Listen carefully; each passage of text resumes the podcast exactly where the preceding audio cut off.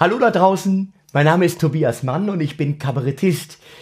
Also normalerweise. Jetzt bin ich nur in meinem Keller. Und da bleibe ich auch, ja, weil Sie wissen Bescheid, da draußen Corona und wir sollen Social Distancing machen. Und das finde ich vernünftig, da mache ich mit, aber dennoch beobachte ich, was da draußen in der Welt so los ist. Wie gehen die Menschen mit der Krise um? Und ich äh, bemerke, viele stürzen sich Hals über Kopf in die Hausarbeit, ins Heimwerken und in die Gartenarbeit. Das sehe ich nicht nur, das höre ich vor allem. Und äh, nun ja, also wir alle wissen nicht, was nach der Krise ist, wie wird die Welt aussehen. Eins ist sicher, wir haben dann unfassbar gepflegte Gärten.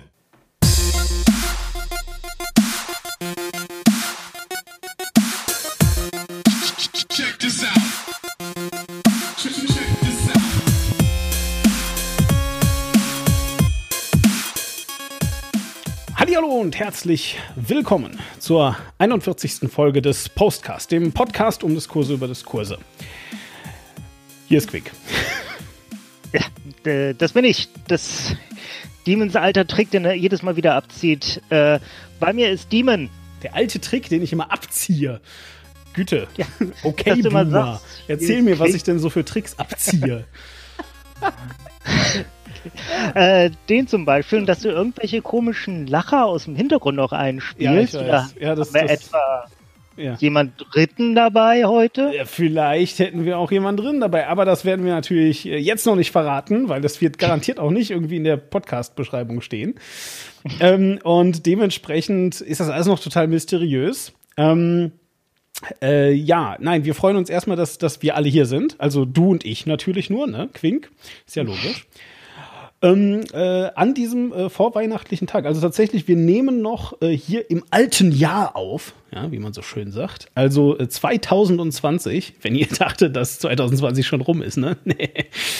Ja, so schnell geht das alles nicht. Ähm, nein, stattdessen ähm, sind wir, kommen wir aus der Vergangenheit, aus der Dose, aber ich meine, Podcast werden ihr in 500 Jahren noch gehört, und ähm, äh, möchten heute hier äh, so ein bisschen euch ein kleines Schmankerl kredenzen. Doch bevor wir das tun, Quink, würdest du ganz kurz, wirklich in aller Kürze, erklären, was wir heute machen und außerdem dann auch direkt ähm, sagen, worüber wir konkret reden. Ja, also dies ist der Postcast. Wir reden über Dinge, die im besten Falle schon vergangen sind oder die zu einem großen Teil vergangen sind und schauen zurück, okay, was ist da gelaufen? Ähm, und wie wurde darüber gesprochen? War das alles sinnführend oder äh, war das Kacke und kann man da was besser machen? Und ähm, wie sieht es äh, dann, dann auch für die Zukunft aus? Können wir da was Vernünftiges draus mitnehmen? Und da reden wir heute über das Thema Kultur, aber nicht einfach nur Kultur allgemein, weil das wäre ein bisschen weites Thema, sondern äh, speziell die Kultur in die Kultur, die man so konsumieren kann, die äh, Bühnenkultur, äh, auch Rahmennudeln auch. So. Ra ja, Essen ist tatsächlich ja auch ein Teil der Kultur. Allerdings ist jetzt nicht genau das, worüber wir reden wollen. Nein. Genau. Nee, das Thema ähm, Kultur und gerade auch Kultur in Zeiten von Corona und wie verändern sich die Dinge, die man so konsumieren kann, auch aus Gründen der, ja, äh, es klingt immer so sozialistisch, wenn man das allein erwähnt, aber äh, auf Gründen der kapitalistischen Gegebenheiten. Leute müssen Geld oh. verdienen und das geht zu Corona nicht so ohne weiteres oh, in einem Mama, Lockdown. Zu, da kommt ja der kalte Krieg rein, hey. Also, das ist nicht gut. Das ist nicht gut, was du hier erzählst. Also, äh, Kapitalismus darf man nicht sagen, Quink. Entschuldige bitte. Ja. Ja, und deswegen sind wir heute nicht ganz allein. Möchtest du sagen oder soll ich sagen? Nein, komm, Quink. Also, ne, bitte. So, wir haben heute jemand da, von dem wir im Vorgespräch schon erfahren haben, dass über seinen Namen schon so ziemlich jedes Wortspiel gemacht wurde. Äh, ich hoffe, dass ich mindestens eins reinkriege, das wir noch nicht hatten, nämlich dass, äh, wir hoffen, dass er uns heute einiges mansplainen kann. Oh. Herzlichen Glückwunsch, der war neu. Der war Dankeschön, neu. yes! Also, er ist Kabarettist, er ist Comedian. Äh, das macht er seltsamerweise, manchmal sogar beides gleichzeitig. Auf Bühnen, im Fernsehen, äh, ehemals auch beim Mainzer, bei der Mainzer Fassenacht, wie es ja hier heißt. Es ist Jawohl. Tobias Mann. Ja, hallo Herzlich zusammen. Willkommen. Ich freue mich, ich freue mich auch hier da, da, sein zu dürfen und schon hier den, La den Lachtreck gemacht zu haben am Anfang. Wie bei einer, bei einer Sitcom hier. Danke. Endlich haben wir einen. Ja. ja, ja, ich dupliziere das auch hinterher 16 Millionen Mal, damit die Leute glauben, dass wir es hier vor Publikum gemacht haben. Ja, die Big Bang Theory unter den Podcasts. Das ist, also besser, schöner hätte ich es nicht sagen können. Und damit auf Wiederhören. Bis zum nächsten Mal, liebe Leute. Ja, hat mich auch gefreut. Macht's gut, Jungs. Genau. So, nein, Tobias, schön bist du da. Äh, äh, also wirklich äh, ganz, ganz großartig. Ähm, ich, ich muss ja auch immer so ein bisschen äh, vorsichtig sein. Du hast das äh, auch im Vorgespräch schon so ein bisschen kurz äh, angesprochen. Ähm, liebe Hörerinnen, ja, wenn, wenn ihr das jetzt hier hört oder gelesen habt und euch so denkt, hä? Ist, äh, die haben sich verschrieben. Die meinten bestimmt, dass Thomas Mann bei denen im Podcast ist. Ähm, kannst du das mal eben kurz aufklären, Tobias? Wer bist du? Äh, Punkt. Ja gut, also mein Name ist Tobias Mann und äh, ich werde aufgrund der phonetischen Nähe des Namens Tobias mit Thomas sehr häufig Thomas genannt. Was bin ich auf Bühnen schon angesagt worden mit, und hier ist er, Thomas Mann. Oder eben auch in Zeitungen wurde hinterher geschrieben äh, von Redakteuren Tobias, äh, Thomas Mann mit Kabarett in der Stadthalle. Wo dann wahrscheinlich auch große Literaturfans gesagt haben, oh Gott, ist er noch auf Tour? Ich wusste es gar nicht, da gehen wir doch mal hin. Und äh, ich will nicht lügen, da habe ich wahrscheinlich auch jahrelang von gelebt, ohne es zu wissen. Menschen, die dachten, ich fange mit den Budenbrocks an und dann enttäuscht waren, als ich mein normales Programm abgefahren habe. Ich weiß es nicht. Also auf jeden Fall, was mache ich? Ich mache Kabarett, äh, Musik, Satire. Das ist so mein, äh, meine, meine Welt und habe äh, bis vor kurzem mit dem lieben Kollegen Christoph Sieber, auch Kabarettist, auf dem ZDF die Sendung Mann Sieber gemacht. Und äh, ja, das ist so das, was mir zu mir zu sagen gibt. Und äh, also wie ist das nur, also um jetzt wirklich letzt, jeden letzten Zweifel, also du bist offensichtlich nicht Thomas Mann, das ist okay, aber du bist auch nicht irgendwie nein, ein Enkel nein. oder äh, gar nicht, weder verwandt Onkel. noch verschwägert noch sonst irgendwas. Also wir haben überhaupt nichts mit äh, dem großen, großartigen Thomas Mann zu tun, okay. äh, der ja hier ähm, äh, der der großes Ansehen genießt. Äh, das ist wirklich rein Zufall, dass okay. ich auch Mann heiße. Mann, Mann, Mann. So, großartig. Ähm, genau, aber ähm, du hast ja gerade eben schon gesagt, du bist praktisch ähm, ist das eine Beleidigung, wenn ich sagen würde, du bist Bühnenkünstler? Ist das, ist das despektierlich?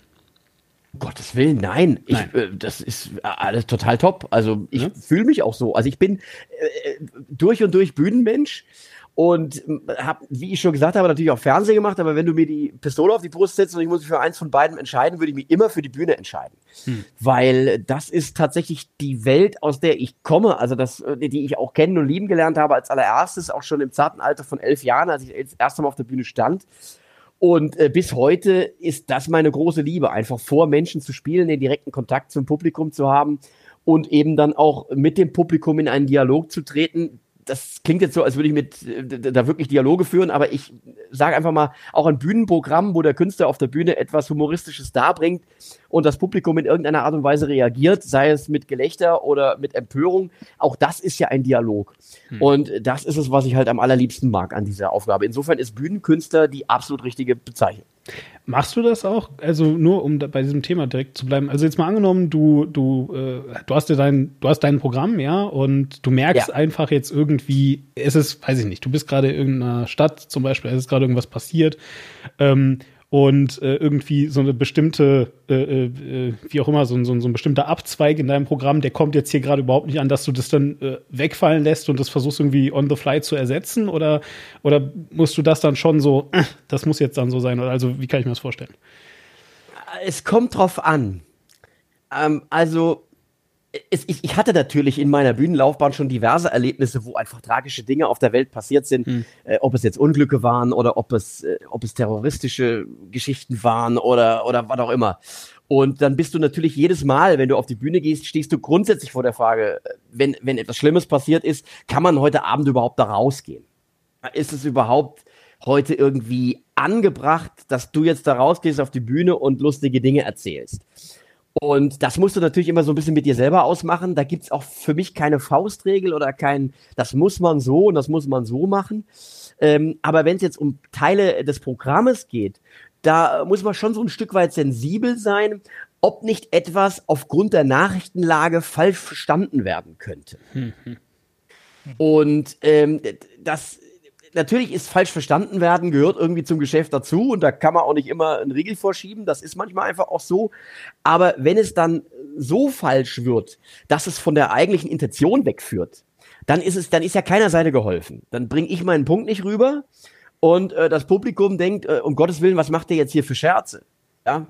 Äh, also deswegen, deswegen musst du tatsächlich immer so ein bisschen auch dein Programm im Blick haben, im Auge haben und äh, gut, den Autopilot einschalten, das ist eh nicht so meine Sache. Also, dass, dass, dass ich einfach rausgehe und dann mein Programm immer eins zu eins, buchgemäß da runterbete.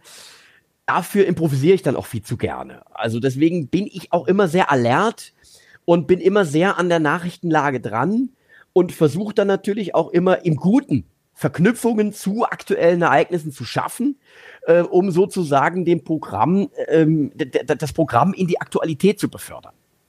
Hm, das heißt, und da schlagen wir jetzt auch schon eine schöne Brücke äh, dazu, warum wir heute unbedingt wieder reden wollten. Ähm, es lohnt sich auf jeden Fall, selbst wenn man das Programm vielleicht schon mal im Fernsehen gesehen hat, dass man äh, durchaus sich das Programm auch live nochmal anschaut. Es klingt wie ein schlimmer Marketing-Spruch. so ein Motto, auch wenn ihr schon gesehen habt, guckt es euch bitte nochmal an. Aber das ist wirklich wahr. Äh, das ist jetzt kein Schmuh. Also ich, ich habe ja beispielsweise auch ähm, Familie und Freunde, die kommen in die Premiere meines Programms und kommen dann irgendwann ein, zwei Jahre später nochmal. Und äh, ich habe das ganz oft, dass sie dann zu mir kommen und sagen, äh, sag mal, ist das das gleiche Programm, was ich damals gesehen habe? Und da sage ich ja, also weil mir, mir persönlich, ich merke das dann nicht so. Hm. Also diese ganzen Veränderungen, die das Programm nimmt weil es natürlich ein Prozess ist. Dann fällt mal das weg, dann kommt jenes dazu, dann äh, stelle ich diese Nummer an eine andere Stelle und dann kommt die da und dann merke ich, oh, das funktioniert besser. Und so ein Programm ist eigentlich so wie ein Lebewesen, das so wächst. Und das Schlimme ist dann immer, wenn es dann richtig geil ist, dann ist Derniere, dann ist es vorbei. Also das ist, äh, das ist wirklich äh, manchmal wirklich tragisch, dass das Programm dann, wenn es richtig schön rund gespielt ist und wenn es wirklich äh, genau auf den Punkt ist und wenn alles passt, äh, dass, dass du dann sozusagen eigentlich mit einem neuen Programm kommen musst. Und äh, aber nichtsdestotrotz ist das natürlich auch immer ein großer Spaß für mich. Mir wäre das auch zu langweilig, wenn ich jeden Abend äh, über die kompletten zwei, drei Jahre oder wie lange ein Programm dann eben immer läuft, immer das absolut gleiche spielen würde. Und äh, vor allem, die, die Welt dreht sich halt. Also ich glaube auch, dass das nur noch in Ausnahmefällen funktioniert, dass du ein Programm wirklich eins zu eins über mehrere Jahre durchspielen kannst. Das ist, äh, es gibt immer wieder Ausnahmen, und äh, vielleicht ist das auch die ganz große Kunst. Also wenn du dann wirklich ein, ein Programm schaffst, das die Zeit überdauert. Also ich nehme jetzt mal zum Beispiel einen meiner, meiner ganz großen äh, Götter, die ich also wirklich verehre, wie, wie, wie nur was, äh, Josef Hader. Und mhm. äh, Josef Haders Programm Privat habe ich mir jüngst gerade äh, nochmal reingezogen. Ich, auch wegen dem Podcast habe ich mir das nochmal angehört. Und das ist heute noch genauso frisch, komisch, und und äh, auch von einer einer einer ab, absolut aktuellen äh, Absurdität, dass du das noch wunderbar hören kannst. Und das das ist natürlich auch toll, wenn man das erreicht, aber natürlich muss man sagen, Josef Hader macht natürlich auch wenig Tagespolitik. Hm. Und das kommt ja bei mir dann wieder zum Tragen. Und da kannst du natürlich auch gerade, wenn du viel aktuell arbeitest oder an Schlagzeilen arbeitest oder an, an Dinge, die gerade politisch passieren, kannst du nicht über fünf Monate das gleiche erzählen. Ja, absolut. Also vielleicht auch einfach nochmal, um das ein bisschen in Perspektive zu setzen, falls ihr jetzt das Gefühl habt, oh, ah, da ist jetzt der Tobias Mann, der jetzt hier gigantische Werbedeals mit dem Podcast gemacht hat und dafür ist es hier. Deswegen sagen wir, dass ihr da nochmal hingehen sollt. Nee, also ich meine, stellt euch das einfach vor, wie alles andere, was man sich sonst so live anguckt. Das kann entweder eine Band sein, äh, die natürlich live dann, ähm, wenn, wenn nicht geiler, dann zumindest einfach ein anderes Erlebnis ist, ja. Äh, oder wenn Oder ihr, schlechter. Oder schlechter geht ja auch. Nein, nein, absolut, definitiv, das, das, ja. Also, also das, das, das, muss man ja auch sagen. Also man ja. hat ja auch nicht jeden Abend ist man ja gleich gut drauf. Du, ganz ehrlich. Ich und hab, ja. Ja. Äh, ich, ich, ich war damals auf einem, auf einem Konzert von den Apokalyptischen Reitern, das ist so eine Rockband irgendwie. Und ähm, ja. äh, wirklich, diese Band war so unendlich geil einfach. Ja, das war so ein Fest, wirklich. Und ich bin eigentlich gar nicht so ein krasser ähm, äh, hier Musikmensch, irgendwie nicht. Und die waren so super, dass ich mir wirklich danach dann diese CD gekauft habe. Ich glaube sogar noch am Stand, weil es einfach so geil war. Und dann habe ich mir das halt zu Hause angehört. Und es war richtig scheiße. Also, und das ist, es waren die gleichen Lieder, ja. Sie haben eigentlich de facto einfach ihr Album runtergespielt. So, aber als ja. ich da war, mega ja, zu Hause super langweilig. Also äh, wirklich, da, da saß ich dann hier und dachte mir so, boah, nee, aber das höre ich mir jetzt nicht zu Ende an. Ja. aber das ist nochmal noch, noch ein ganz anderes, das ist nochmal ein ganz anderes Thema. Das ist bei Musik natürlich wirklich drastisch, dass äh, manche, äh, mancher Artist, manche Band live einfach auch gewinnt. Mhm. Natürlich verlieren auch viele. Also wenn du die dann live siehst, denkst du dir, ach du Scheiße, da ist ja, da geht ja gar nichts, ja. Also wo dann äh, auf einmal ein Künstler mhm. sehr nackt dasteht, weil äh, er nicht mehr von der ganzen Technik getragen wird, die halt auch dann bei einer, bei einer CD-Aufnahme möglich ist. Aber auf der anderen Seite gibt es auch Künstler, die du live siehst, wo du dann einfach auch merkst, ähm, was hinter den Songs steckt, die vielleicht im Studio nicht so rübergekommen, wie, wie man sich das vor. Äh, Beispiel, Beispiel, ganz schlimmes Beispiel. Ganz schlimmes Beispiel. James Blunt. Mhm. Äh, James Blunt ist ja nun James Blunt, wie man ihn eben kennt. Also ich finde ihn ja persönlich ganz sympathisch in Interviews und so und er ist auch ja auf Twitter, ist er wirklich echt äh, knuffig. Äh, aber die Musik ist, sagen wir mal, also es gibt ich will niemand auf die Füße treten, aber sie ist schon sehr weich gespült. Alles gut. Du, und äh, ich habe den du darfst ich jedem den, auf die Füße den, treten. Ja, du bist ja, ich habe den mal live und ich habe den mal live gesehen. Mhm. Damals noch, als diese Beautiful-Geschichte da so groß war. Und das war vielleicht glaubt man mir das jetzt nicht, aber das war um Längen rockiger und tighter ja. und auch wirklich einfach auch, äh, äh, ja, musikalischer als das, was ich auf der CD gehört habe. Und das war für mich echt äh, ein, ein, krasses Erlebnis. Also ich bin jetzt kein riesen James Blunt-Fan dadurch geworden, aber ich habe zumindest äh, stand ich da und mit verschränkten Armen am Anfang gesagt, ach, jetzt kommt der Beautiful, beautiful. ja? Und dann spielte er los und ich spürte, wie ich dann in den Sog dieses Live-Erlebnis äh, geraten bin. Und deswegen bin ich auch, ich bin ja großer Festivalgänger und Konzertbesucher und sowas. Und auch da muss ich wieder sagen, gerade jetzt in der Pandemie, das vermisse ich schon sehr. Weil das Live-Erlebnis ist einfach durch nichts zu ersetzen. Durch keine Live-Blu-ray, durch keine Live-CD, durch keinen Livestream. Es ist nicht zu ersetzen, einfach wirklich mit verschwitzten Menschen äh, in so einem, in so einem in so einer in so einem ah. Pulk zu stehen und, und abzugehen. Das ist einfach nicht zu ersetzen. Und äh, ich hoffe wirklich, ich recke meine Arme gen Himmel, dass wir das bald wieder erleben können. Du bist ja jetzt auch ähm, eine ganze Zeit lang nicht mehr auf der Bühne gewesen, leider, ja. aus nachvollziehbaren Gründen. Wann war das dein ja, letzter Auftritt? Ja. Äh, du, ich muss überlegen tatsächlich. Ich meine, ich wäre in Leipzig das letzte Mal auf der Bühne gewesen und das ist jetzt mittlerweile auch schon fast anderthalb, zwei Monate her. Und äh, dazwischen ist ganz viel abgesagt worden. Ich hatte dann natürlich äh, ähm, noch was fürs Radio gemacht und sowas, aber auch alles ohne Publikum. Und das, das Interessante war, ich habe mich nie für einen Bühnensüchtigen gehalten. Also das muss man vielleicht auch erklären, wenn man nicht so in der Szene drin ist. Es gibt Kollegen und ich kenne etliche, die halten keinen Abend auf dem Sofa zu Hause aus, ohne dass sie irgendwie auf eine Bühne gehen. Also selbst wenn die frei haben, fahren die noch zu irgendwelchen offenen Bühnen oder was und versuchen irgendwie noch vor Publikum zu kommen. Mhm. Weil ihnen, weil, weil sie das brauchen. Und, und so war ich nie, so bin ich auch nicht. Und ich dachte so, naja, komm, äh, ich kann auch mal ganz gut ein paar Wochen ohne auskommen. Mhm. Und ich kann heute mit Fug und Recht sagen, das ist nicht der Fall. Also mir fehlt es schon sehr. Und ich habe gerade diesen Auftritt in Leipzig, dem gingen auch etliche Auftrittslose Wochen äh, voraus, äh, wo nur so ganz vereinzelt mal ein Auftritt war. Und ich hatte, was hatte ich da einen Spaß auf der Bühne, auch vor Menschen zu spielen wieder. Ich habe ja dann im Sommer, können wir später, wenn ihr wollt, auch nochmal drüber sprechen, auch hier viel in Autokinos gespielt. Auch etwas, was ich jetzt nicht unbedingt in meinem Leben nochmal machen möchte. ähm, aber ähm, einfach dieses ganz klassische Erlebnis, die, man geht raus auf der Bühne und man tritt ins, in Kontakt mit dem Publikum. Und so hart das manchmal ist, es, ist, es gibt ja wirklich auch schwere Abende. Es gibt äh, tolle Abende und es gibt Abende, wo du äh, versuchst, den Kontakt zum Publikum zu kriegen und, und brauch und arbeiten musst, rackern musst. Bei anderen Abenden hast du von Anfang an die Welle, auf der du surfen musst. Aber das ist genau die Spannung, für die ich lebe und äh, wo ich nie gedacht hätte, dass ich das so sehr brauche und so sehr vermisse, wie ich das jetzt gerade spüre in dieser, in dieser Pandemie. Aber trotzdem warst du ja, also äh, wir haben äh, zu, zu Beginn einen kurzen Einspieler irgendwie gehabt. Das war quasi so vor dem Interviewbeginn, wenn man so will. Ähm, äh, das, das war von dir irgendwie so eine, so eine Aufnahme äh, laut diesem, äh, diesem Wasserzeichen hier, wahrscheinlich in Zusammenarbeit mit dem WDR dann. Jedenfalls, der Punkt ist aber, äh, da sitzt du praktisch irgendwie, ich weiß auch nicht, in einem Aufnahmeraum, deinem Keller, was auch immer, ne, sitzt da jedenfalls rum ja. und äh, nimmst so ein Lied auf. Und ähm, äh, das könnt ihr euch dann anhören, das äh, verlinken wir bestimmt. Quink. mhm. ähm, jedenfalls so, aber davor äh, erklärst du so ein bisschen, warum du das eigentlich machst. So. Und äh, was du erklärst, ist natürlich, also ich meine, ja, äh, der Elefant steht ja jetzt hier irgendwie im Raum. Was du natürlich erklärst, ja, ist eben, warum, weißt du, ähm, äh, du jetzt anderthalb Monate oder zwei Monate ähm, zwischen Leipzig und dem aktuellen äh, Aufnahmetermin, den wir haben, nicht auf der Bühne nämlich, ja, Zuhörer, ihr werdet super überrascht sein, geht um Corona.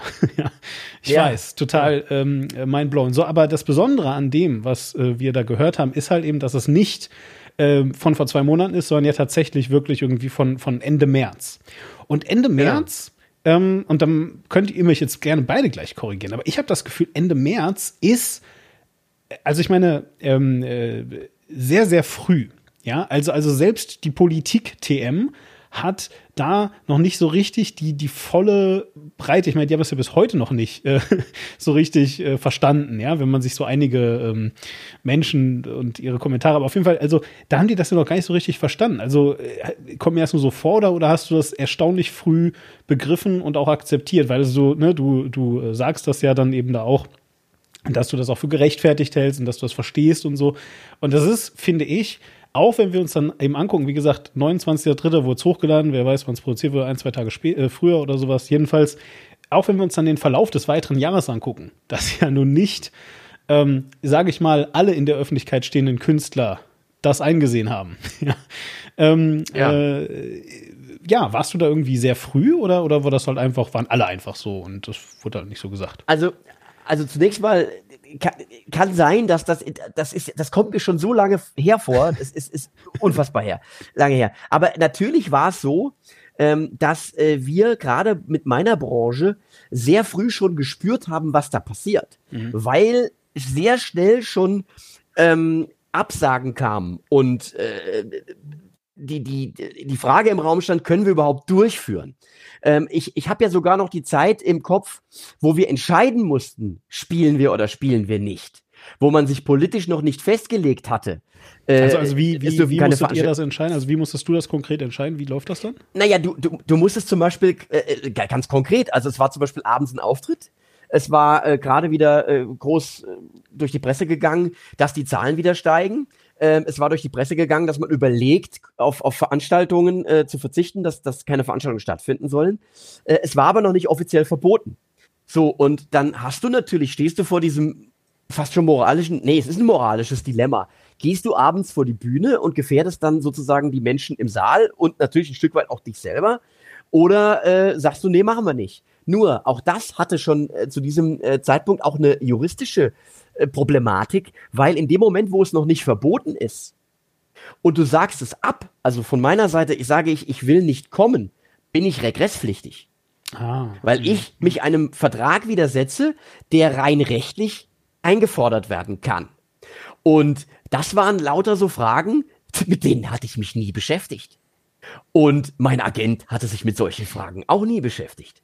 Und dann waren wir natürlich äh, erstmal voll konsterniert, haben zum Glück in dieser Zeit mit sehr, sehr netten Veranstaltern zu tun gehabt, die die Lage ähnlich wie wir eingeschätzt haben, dass man damit nicht spaßen sollte, dass man das ernst nehmen sollte, dass man da sich vor allem äh, der, der Wissenschaft auch anvertrauen sollte, weil die diese Dinge einfach besser einschätzen können als jetzt beispielsweise ich oder mein Agent. Und ähm, dann, dann ging das, dann konnten wir das entscheiden. Aber das war erstmal so ein, eine, eine Phase, wo wir nicht wussten, wie geht das jetzt weiter. Und dann rappelte es relativ schnell im Karton, wo es dann hieß, das wird verschoben. Dann wurden die Auftritte erstmal zwei Monate nach hinten verschoben, wo ich damals schon dachte, ob das sinnvoll ist, ob das bis dahin wirklich durch ist, das Thema. Und natürlich war es das nicht. Dann wurde es ein zweites Mal verschoben. Und äh, das hat dann schon sehr früh in der ganzen Branche das Bewusstsein geschaffen, da passiert etwas Beispielloses.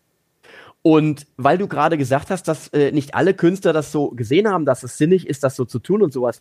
Ich bin schon ein bisschen stolz drauf, dass das Gros auch in der Branche, obwohl sie so stark betroffen ist, von Anfang an sehr, sehr vernünftig war, äh, sich nicht in irgendwelche Schwurbeleien da äh, begeben hat und eben nicht jetzt da äh, in die Corona-Leugnung übergegangen ist, sondern ganz im Gegenteil, dass man gesagt hat, okay, ja, wir haben eine Verantwortung für unser Publikum, das ist ein ernstzunehmendes Problem und wir gucken jetzt, dass wir zusammen mit der Politik, mit den Behörden Lösungen schaffen. Und das war ja auch die Geschichte gewesen. Ja, dass dann wirklich auch die Theaterbetreiber äh, Hygienekonzepte entwickelt haben, dass äh, Lüftungsanlagen eingebaut worden sind, dass äh, Besetzungskonzepte für Säle entwickelt worden sind, Ein- und Auslasskonzepte und so weiter und so fort. Das heißt, wir waren von Anfang an Teil der Lösung und ähm, das finde ich nach wie vor einfach etwas, wo man sagen muss, das lief schon ganz gut in unserem Bereich. Ähm, sag mal ganz kurz, ähm, also du hast ja gerade gesagt, dass du so ein bisschen da stolz empfindest, dass, dass äh, die, die gesamte Branche im Allgemeinen, im Gro das halt eben gemacht hat. Und ich meine, wir wissen ja auch, dass natürlich dann vor allem die, ähm, die abweichenden Stimmen gerne in den Medien breitgetreten werden, einfach weil sich das ja, dann besser klickt und so. Ähm, das sind jetzt alles so Sachen, können wir vielleicht später noch drauf kommen. Aber was mich interessiert, ist eigentlich Folgendes. Ähm, und das frage ich im vollen Bewusstsein, dass du das nicht wissen kannst, ja, weil Menschen halt Menschen sind und, und jeder da irgendwie so seine eigenen Gefühle und Agenten und so hat. Ähm, aber ganz lange habe ich wirklich die Meinung vertreten, ja, dass ähm, äh, Leute, die das also dann, also gerade wenn sie eh in der Öffentlichkeit stehen, gerade wenn sie also Künstler sind oder ähm, da entsprechend betroffen sind, dass ähm, die das wirklich machen, einfach um in den Medien zu stehen. Ähm, glauben die das wirklich? Also, also sind das auch einfach nur Menschen, ja? die einfach dann fehlgeleitet sind? Oder ist das wirklich eine Strategie, weil man sich so denkt, ach geil, ey, welchen krieg ich nochmal, krieg mal. Meinst, meinst du jetzt, meinst du jetzt das, das Leugnen? Oder das meinst Leugnen. du jetzt, was meinst du? Das Leugnen? Hm. Also, also, also, verstehst du, was ich meine? Sind das alles evil ja. Masterminds oder sind es halt auch einfach Menschen? Ja. gut, ich glaube, es ist von Fall zu Fall unterschiedlich. Wo die Motivation jetzt beispielsweise bei einem Wendler lag, äh, das kann ich dir nicht so genau sagen. Es ist, ähm, also ganz interessant ist ja das Phänomen, dass, ähm, also Christoph und ich in unserer Sendung, wir waren ja auch mit Corona-Themen haben wir immer in der Sendung gehabt und wir haben den, das Virus nie geleugnet, immer ernst genommen, haben im Prinzip auch, waren in der, in der komischen Situation, dass wir als Kabarettisten auch die Maßnahmen der Regierung äh, verteidigt haben, ja, wobei wir normalerweise äh, klassisches Konzept von Kabarett ist ja, dass man äh, Politik immer kritisiert. Doof ja? findet, ja, ja, genau. Ähm, richtig, ja. Doof das findet. Und ist ja die wobei, klassische Aufgabe von Satire, nach oben treten und äh, genau. die kleinen Leute verteidigen, ja. Genau, aber ich glaube auch tatsächlich, und da können wir auch mal, äh, das ist natürlich ein ganz anderes Thema nochmal, dass sich das ein bisschen, dass das so einfach nicht mehr ist. Ähm, Sage ich jetzt einfach mal. Also natürlich, klar, geht's immer noch darum, ähm, die, die, seine, sein Potenzial auf der Bühne dafür zu nutzen, eben gegen die mit Macht vorzugehen, gegen die Mächtigen. Aber es geht eben auch mittlerweile auch ein Stück weit darum, auch Werte äh, zu, zu bewahren. Sowas wie demokratische Werte, Menschlichkeit, äh, Empathie, äh, ja, das, das Verantwortungsgefühl anderen gegenüber. Sowas sind, glaube ich, auch Werte, die heute Einfluss in Satire finden und die dann da zum Beispiel dazu geführt haben, dass wir natürlich auch nicht nur vor der Kamera dafür plädiert haben, dass wir jetzt alle uns äh, und, und unsere Mitmenschen schützen, indem wir jetzt Masken tragen, sondern dass wir eben auch hinter den Kulissen bei der Produktion wirklich streng drauf geachtet haben, dass wir das alles so machen, dass wir uns ähm, in Zeiten gemäß verhalten und dass da nicht Dinge passieren, äh, die momentan in so einer Lage mit so einem Virus nicht passieren sollen. Und ähm, warum jetzt wiederum, um zur Frage zurückzukommen, äh, es äh, Menschen gab, die sich da in diese andere Richtung ja, immer noch gibt, haben. Und, ne? Also, also und immer noch, ja. die jetzt gesagt haben, plötzlich, tada, war nur ein Witz. Nee. Ja, so. ja, wobei, wobei ist nach wie vor so langsam, wenn man sich einfach das anguckt und wenn man dann eben auch hört, was in den, in den Intensivstationen los ist und wo man jetzt auch tatsächlich sieht, äh, wie das, wie die Belastungsprobe für das Gesundheitssystem aussieht, wenn diese mhm. Krankheit weiter eben um sich greift. Ja, wie man dann immer noch so ganz drastisch sagen kann, das ist alles Blödsinn, entzieht sich mir. Aber gut, das werden wir wahrscheinlich auch jetzt heute nicht rauskriegen, was da bei manchen Leuten los ist, dass die das eben so denken. Ähm, wobei es viele mir sehr wortreich in E-Mails und Nachrichten mitgeteilt haben. Aber äh, nichtsdestotrotz, warum stelle ich mich hin und leugne das? Ich glaube, dass du auch ähm, von der anderen Seite, so will ich es jetzt mal nennen, obwohl das jetzt vielleicht auch Fronten aufbaut äh, und äh, die es mit Sicherheit auch gibt, aber ähm, du, du wirst natürlich sehr warm empfangen. Das muss man ja auch wieder sagen. Mhm. Weil natürlich, ähm, das, das siehst du auch immer wieder, wenn jetzt Künstler sich auf der Bühne eben in der anderen äh, Art und Weise äußern. Und da ist jetzt auch natürlich soll das Netz nicht immer so äh, das, der ausschlaggebende Punkt sein, wo man sagt, das ist jetzt der, der, äh, das, äh, der Gradmesser dafür, wie es wirklich aussieht im Land, das würde ich nicht sagen. Aber gerade so im Netz, wenn du die Kommentare dir dann anschaust und die Likes und wie sowas verbreitet wird, dann wirst du natürlich auf einer, einer, einer Wolke der Wärme von den Menschen getragen, die unterwegs sind unter dem Motto, endlich sagt's mal einer. Ja, gegen diese Mainstream-Lügen, Scheiße und sowas, was man dann halt immer auch hört. Ja. Und ich glaube, dass sich das dann äh, immer weiter in diese Richtung befördert. Und das Phänomen ist nicht neu, ja, das, das gab es ja auch damals bei dieser Hermann oder was, ja, die dann da teilweise erstmal sehr steile Thesen rausgehauen hat und mittlerweile für den Kopfverlag irgendwelche Webshows moderiert oder sowas, ja.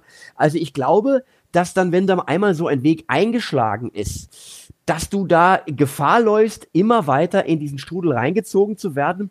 Und es ist ja ein sehr selbstbestätigendes System. Also das, das ist ja auch oftmals, wie, wie, wie viele von diesen, diesen, ähm, diesen Textblöcken entstehen, die immer wieder in Kommentarspalten geschrieben werden oder in E-Mails reingehackt werden, dass das sich immer weiter äh, transportiert in diesen Blasen und äh, alles sich gegenseitig bestätigt. Und da liegt natürlich auch in diesen Zeiten, wo immer mehr polarisiert, äh, wo, wo alles immer mehr polarisiert und wo jetzt auch viele natürlich auch sehr äh, alleine sind, liegt natürlich auch so ein bisschen ähm, für manche so ein heimeliges Plätzchen. Und vielleicht ist das so ein Grund. Also, und auch Frustration ist mit Sicherheit ein ganz großer Grund. Ja, also, dass, dass du einfach auch, dass sich das alles ankotzt. Und du sagst, das kann ja wohl alles nicht wahr sein und ich hock jetzt hier und kann meiner Arbeit nicht so nachgehen, wie ich, sie nach, wie ich der nachgegangen bin und ähm, wir werden doch belogen, das ist doch alles, also dass das über diesen Weg funktioniert. Mhm. Das könnte ich mir vorstellen. Also kurz gesagt, ja. es sind Menschen, leider. Ja, muss man einfach so sagen. Ja, ja, natürlich. Äh, es, auch Künstler sind Menschen. Und äh, auch du, du musst nicht glauben, dass wir keine Diskussionen führen äh, hinter den Kulissen, dass, dass da nicht drüber geredet wird oder sowas, ja. Und ähm, also es, es findet ein Austausch statt und ich bin halt äh, froh, und so, ist zumindest mein Eindruck, dass selbst jetzt bei Alarmstufe Rot, das ist ja dieser Zusammenschluss von, ähm, von Veranstaltern, äh, die, die eben auch sagen, Leute, äh, es muss jetzt irgendwie politisch was passieren, äh, es muss was mit, mit Hilfen, Wirtschaftshilfen, das muss besser funktionieren, dass auch da nie, niemand dabei ist an der Spitze, der Corona leugnet, sondern ganz im Gegenteil, dass hier konstruktive Kritik geübt wird, wie mit, mit einer Branche umgegangen wird, die mit am stärksten betroffen ist von dem, was Tobias, da gerade passiert. Ich glaube, wir reiten ein bisschen zu schnell, weil da kommen wir gleich noch drauf, ja, auf, dem ganzen, ja. auf das Ganze. Also Alarmstufe Rot ist auf jeden Fall mit einer der Hauptgründe, weshalb äh, wir heute hier sind. Ähm. Ich wollte ganz kurz äh, jetzt keine Sorge, ich werde nicht von dir verlangen, dass du jetzt was Schlimmes über einen Kollegen sagst, aber ich wollte kurz anmerken, Dieter Nur ist so einer, bei dem ich den Eindruck habe, äh, der ist niemand, der so ganz in diese Ecke abdriften würde, aber dass er jetzt auch mal was anderes sagt als die anderen Kabarettisten, dass er auch mal so, äh, angefangen hat, ja äh, sehr deutlich letztes Jahr mit gegen Greta und so.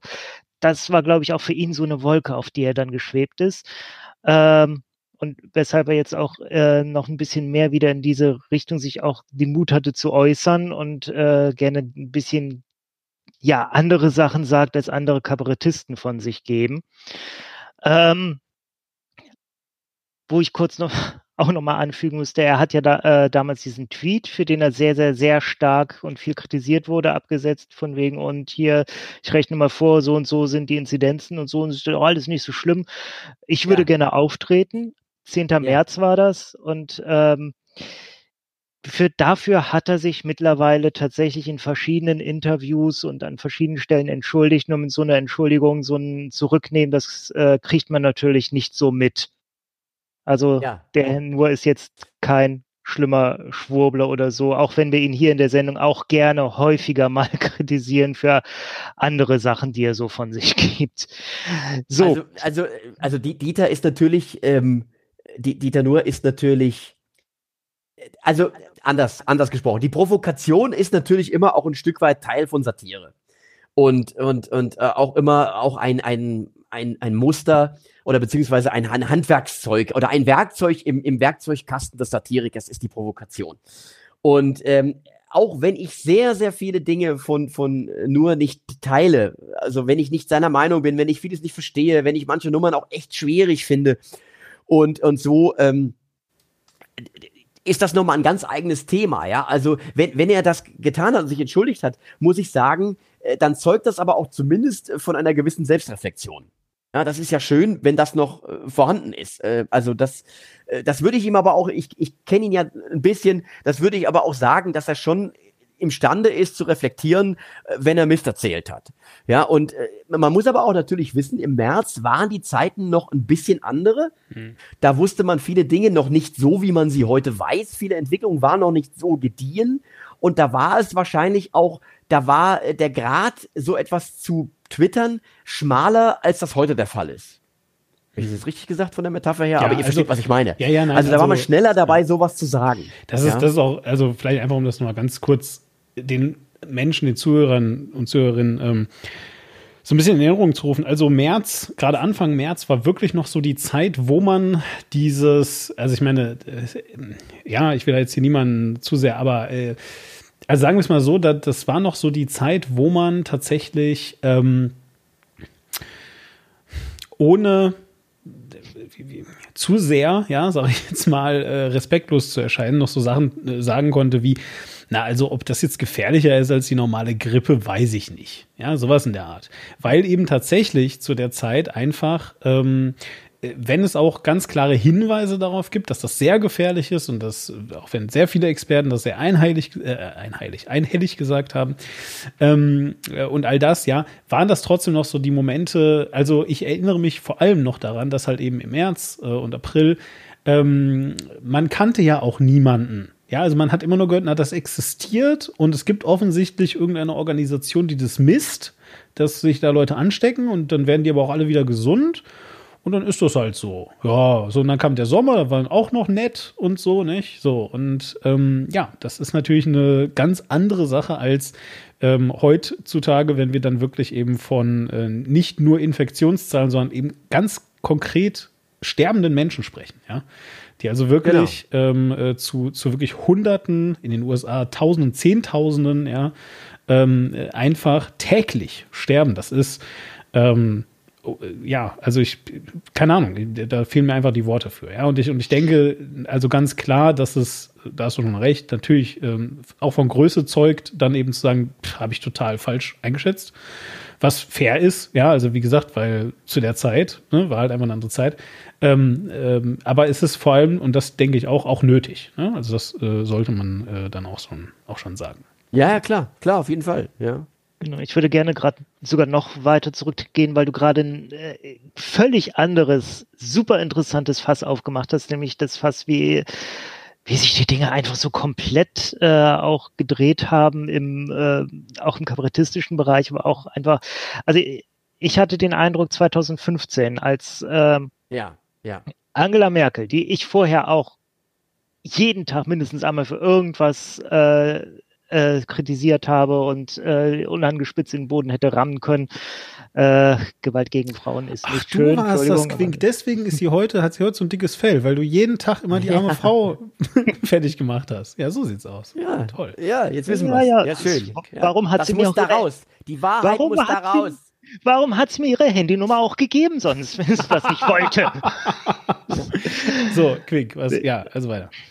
Nee, jedenfalls äh, dann äh, 2015, als sie sich halt entschlossen hat, die Grenzen nicht zu schließen, äh, ja. und dann auf einmal alle gegen sie waren und äh, die AfD wurde immer radikaler und so. Seit da ist ein ist sie irgendwie so die Stimme der Vernunft in Europa und jetzt in dieser Pandemie nochmal ganz besonders.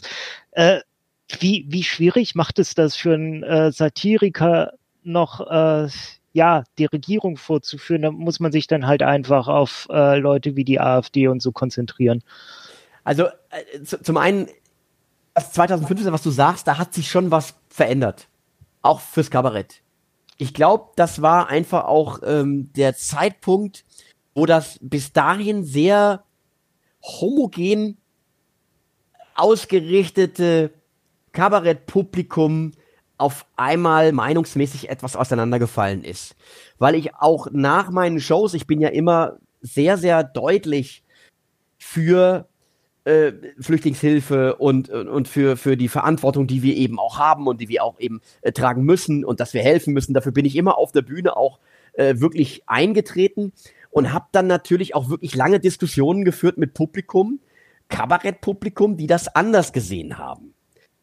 Und da hast du gemerkt, es verändert sich was. Und auf einmal warst du auch da, ähnliche Situation äh, wie jetzt heute, äh, in, dem, in der Position, dass du auf einmal ähm, äh, Positionen der Bundeskanzlerin beziehungsweise der regierenden Parteien äh, mitgetragen hast, beziehungsweise sagen musstest, ja, im Grunde ist das schon richtig, wenn sie sagt, ähm, wir müssen da helfen und wir schaffen das, ja. Und das war ja dann auch der Punkt, wo dann auch der, äh, der, große, der große Sturm losging, ähm, wo du dann auf einmal Systemclown warst, Systemhure, oh äh, äh, äh, Merkels Stiefel, ach du glaubst nicht, was du bekommst, Merkels Stiefel lecker und und, und was wir was wir alles gehört haben und ähm, wo dann dann irgendwann äh, kam dann eine Zuschrift kam und da wurde mir klar, es hat sich was geändert.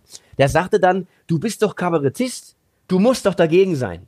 Hm. Wo ich ihm geantwortet habe nach kurzem Überlegen, nee, ich muss nicht grundsätzlich dagegen sein, sondern ich muss gegen die Dinge sein, gegen die ich glaube, dass ich sein muss und für Dinge da sein, für die ich glaube, für die ich sein muss. Weil alles andere wäre Hauptsache dagegen und das ist sinnlos. Das ist ja das, was die AfD macht. Mhm. Also wenn du im Prinzip den Weg der AfD durch die Pandemie dir anschaust, haben sie am Anfang gebrüllt, äh, tut nix, ihr schützt die Bevölkerung nicht, jetzt macht was. Und jetzt sind sie auf der Seite der Querdenker und sagen, das ist diktatorisch, was hier passiert. Weg mit den Maßnahmen. Ja, ja und das ist genau die Haltung, ja, die ich als, als die ich als Kabarettist nicht einnehmen möchte, sondern ich will mit meiner persönlichen Einstellung, mit dem, was ich richtig und falsch finde, auf die Bühne gehen und nicht mit einem vorgefertigten, äh, einer vorgefertigten Schablone, dass ich alles blöd finden muss, was die Politik da macht, die ja, Regierung. Aber, Florian, das, ähm, kurz Florian Schröder ist bei den Querdenkern ja aufgetreten und hat ja. dagegen gesteuert. Hättest du dich das auch getraut? Oh Gott, das ist jetzt, äh, ähm, lass, mich die, lass es mich, mich beantworten mit einer Aussage, das war schon wirklich großartig von ihm. Also, ähm, ich, ich habe hab ihm ja auch hinterher dann geschrieben äh, und habe gesagt, hier Chapeau, das war ganz großes Kino. Ähm, interessant ist ja auch der Weg dorthin. Habt ihr das verfolgt? Nee. Also nee. wie das dazu gekommen ist? Nee.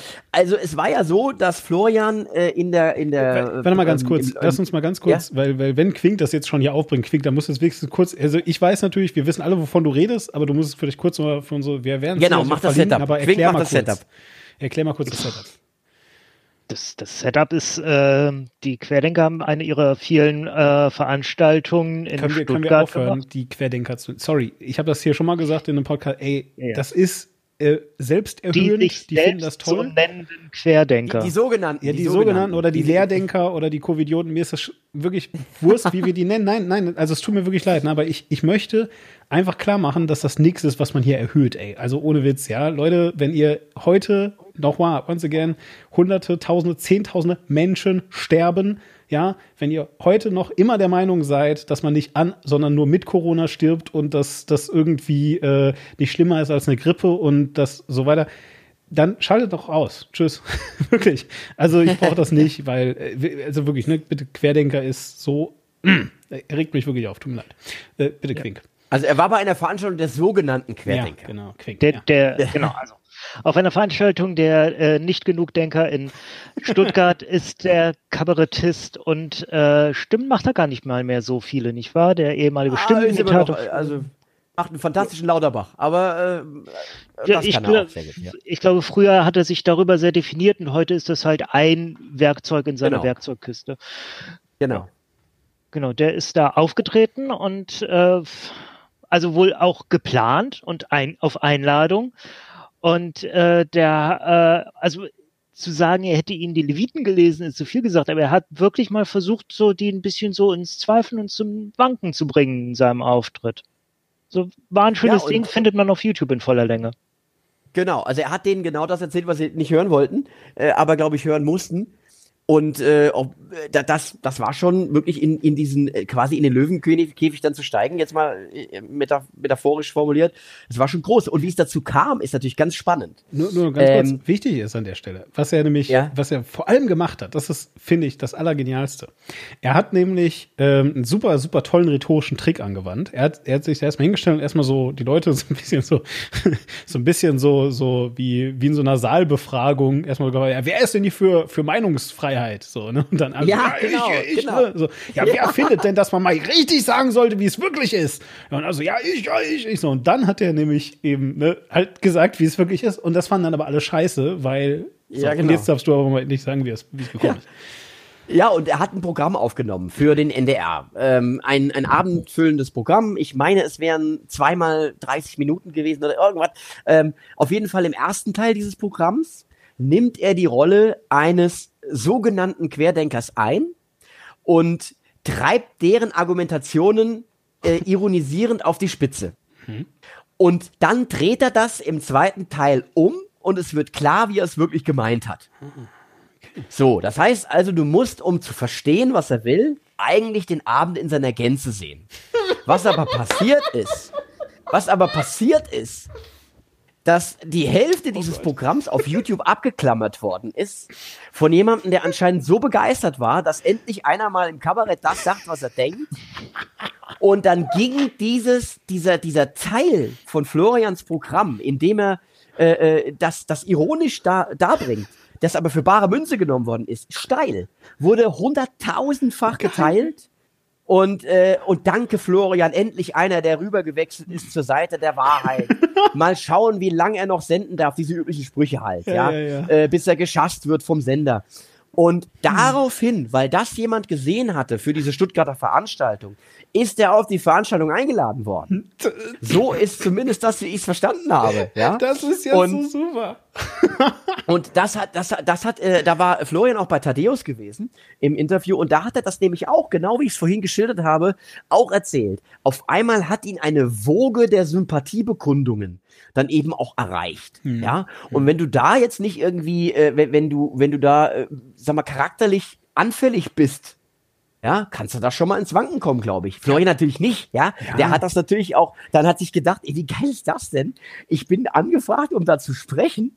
Ja, und, und äh, hat sich auch wahrscheinlich erstmal, äh, musste das jetzt auch erstmal verarbeiten, dass das wirklich äh, so passiert ist, ja. Ey, Aber das, so ist das gelaufen, ja. Ja, Und, und, und hier, du, du hast ja gerade gesagt, äh, so charakterlich und so. ne? Also ich meine, klar, sicher hast du da definitiv einen Punkt, würde ich wirklich sagen. Ja, also natürlich muss man da auch von sich aus äh, so ein bisschen resilient dagegen äh, sein, aber ähm, äh, diese, diese Widerstandsfähigkeit, sage ich mal, die wurde ja jetzt wirklich 2020 auch hart auf die Probe gestellt. Ja, also ich meine, es ist jetzt ja wirklich nicht so, dass das ein, dass das ein Zuckerschleckenjahr war.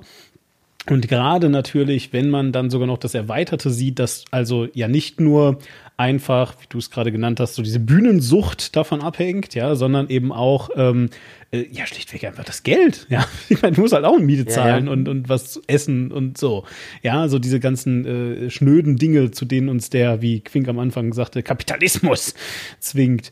Ähm, äh, jedenfalls ähm, und und und ich kann mir schon vorstellen, dass wenn du dann natürlich ja, äh, gebeutelt bist von Zukunftssorgen, also echten Zukunftssorgen, echten Existenzängsten, äh, echten, äh, alles ist richtig nicht so schön, ja, äh, irgendwie, dann, dann hast du vielleicht äh, als, also so, ja, du, sagen wir jetzt, du bist einfach so ein Künstler, bei dem es richtig, richtig tipptopp läuft, ja, kann es ja trotzdem sein, dass du dir ein Haus gekauft hast gerade oder so, ja, und das muss halt abbezahlen oder Kredite bedienen oder, oder, oder, so, und äh, dann darfst du das alles nicht, ja, und äh, noch dazu bleibt eben dieses ganze, diese, diese, diese Bühnenbestätigung, sag ich mal, die fällt auch weg, weil du kannst ja nicht mehr auftreten, ja, so, und dann in dieser Situation, dir geht's nicht gut, vielleicht gerade mal ausnahmsweise, und äh, außerdem fehlt dir das, was, was äh, so der, der zusätzliche Motor ist, wo- wodurch dir nochmal diese, dieser Dialog mit dem Publikum, und plötzlich hast du den wieder. Plötzlich hast du den wieder nur dafür, dass du also gesagt hast, ich glaube, Corona ist gar nicht echt oder so.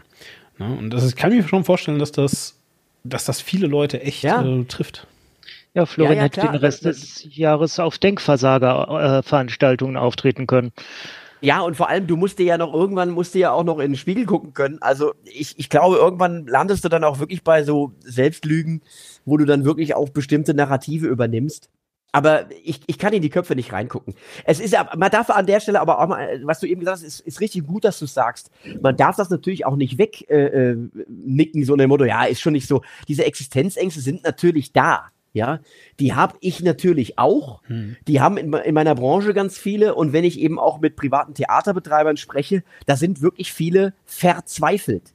Und zwar jetzt nicht übertrieben formuliert, sondern wirklich buchstäblich verzweifelt.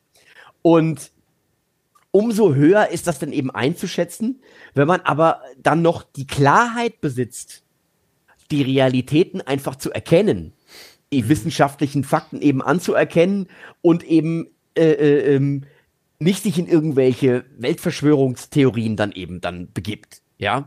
Und ähm, das, das, das war ja auch das Schwierige von Anfang an von dieser Bewegung, dass da ja leider Gottes auch Leute mitgelaufen sind, die durchaus legitime Anliegen hatten.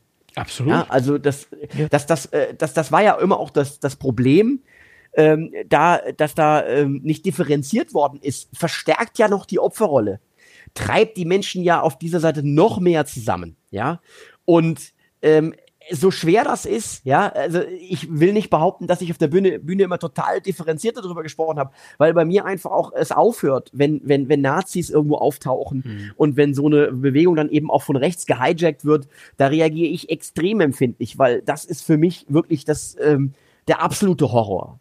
Ja, äh, also wo, wo man wirklich sagen muss, da während den Anfängen. Und da ist natürlich auch zu wenig Abgrenzung passiert und was man jetzt auch mitkriegt und mit wem sich Ballweg da manchmal auch umgibt und so, das, das, das ist natürlich schon höchst bedenklich. Ja, nichtsdestotrotz bin ich für jeden froh, der Sorgen und Nöte hat, der auch mal sagt, was ein Scheiß haben die da wieder beschlossen. Ja, das bin ich ja auch noch bereit zu akzeptieren. Ja, das ist ja noch niemand, der Corona leugnet. Ähm, aber ich kann zum Beispiel den Unmut konnte ich verstehen, als äh, beispielsweise es hieß, ähm, im, im, im, im, äh, im soften Lockdown, also im Lockdown Light, äh, darf weitgehend alles geöffnet bleiben, aber Kulturstätten werden geschlossen. Da konnte ich die Empörung, die letzten Endes von den Theatern geäußert worden ist, durchaus nachvollziehen und habe die ein Stück weit auch so empfunden, weil sowas stigmatisiert. Und wenn das noch in Kombination damit passiert, dass wir, wie ich vorhin geschildert habe, äh, in der Branche Teil der Lösung waren, Dinge getan haben, um gegen das Virus vorzugehen und dann so äh, ähm, stigmatisiert zu werden, dass das für Unmut sorgt, das muss man, glaube ich, auch ein Stück weit verstehen. Ja, Absolut. Und und äh, da, da ist einfach auch, ähm, auch, auch, auch, auch jetzt, weißt du, ich unterhalte mich mit Theaterleuten, die in großen Nöten sind, die sagen, ja, klar, es geht jetzt halt nicht anders. Wir können nicht spielen. Uns ist unser Publikum und die Gesundheit unseres Publikums und auch unsere Gesundheit ist uns lieb und teuer. Aber die sagen auf der anderen Seite, stehen sie dem, der Politik auf den Füßen und sagt, sagen, hier so läuft das nicht. Und wenn du dann einfach auch siehst, dass die Novemberhilfen, äh, die groß angekündigt worden sind, in, in Pressemeldungen, ich weiß gar nicht, wie viele Leute stolz, mit stolz geschwellter Brust vor die Kameras geschritten sind und gesagt haben, da machen wir was, Novemberhilfen. Und du siehst dann aber quasi praktisch, wie mies das läuft. Und dass im Prinzip jetzt erst so langsam die ersten Gelder fließen. Ja, und wahrscheinlich, äh, ja, Ja, und, und, und, und, und, und bekommst ja dann, also das ist ja dann auch ein sehr beliebter Trick äh, von ähm, Olaf Schäuble, also Olaf Scholz heißt er natürlich eigentlich, aber Ja. ähm, äh, jedenfalls ähm, äh, ist ja generell ein, ein sehr beliebter Trick, eben der tatsächlich von Wolfgang Schäuble eben halt auch ähm, äh, eingebracht wurde, von Olaf Scholz dann jetzt fortgesetzt wird. Ein sehr, sehr typischer, würde ich sagen, äh, Unionstrick. Halt eben zu sagen, na hier, ne, hier liegen ich weiß es gerade nicht mehr, ich glaube, es war eine Milliarde, aber äh, ich bin jetzt nicht mehr sicher. Ja, jedenfalls hier liegt ganz viel Geld und dann gibt es aber diesen ähm, Zusatz, aber das wird ja nicht abgerufen. Ja, und äh, das klingt Ja, dann immer ja. so, und das klingt dann immer so, so nach dem Motto, also hier liegt ganz viel Geld, aber die ganzen Kunst, Kulturstätten, auch äh, Kleinkünstler, die jetzt sagen wir einfach mal äh, äh, nicht so wie du dann eben auch noch ins Radio oder in, ins, äh, ins, ins Fernsehen kommen, sondern eben wirklich nur die Bühne haben oder sowas, nicht? Ähm, Ja. äh, so, äh, ja, die wollen das ja alle nicht. Die rufen das ja nicht ab, so hört sich das an. Ne? Also so nach dem Motto, die, die, die weigern sich, diese Hilfen anzunehmen. Was die Realität ja. Aber ist, ist halt eben einfach, dass, dass es so komplex ist und so kompliziert ist, dass du dann plötzlich irgendwelche, irgendwelche Verdienste, die du vor zwei oder drei Jahren mal gehabt hast, und das musst du dann aber auch per Rechnung nachweisen, und wenn du das jetzt aber nicht mehr hast, dann wird das nicht anerkannt und bla und sowieso. Und am Ende des Tages ist es halt einfach so ultra komplex, überhaupt dieses Geld in Anspruch nehmen zu können. Es ist halt eben nicht so, dass du hingehst und sagst, ja, ich bin Künstler, ja, hier ist meinetwegen mein, mein, äh, meine Anmeldung bei der Künstlersozialkasse, äh, ich kann gerade nicht auftreten, bitte gib mir Geld. So läuft's ja eben nicht, ja.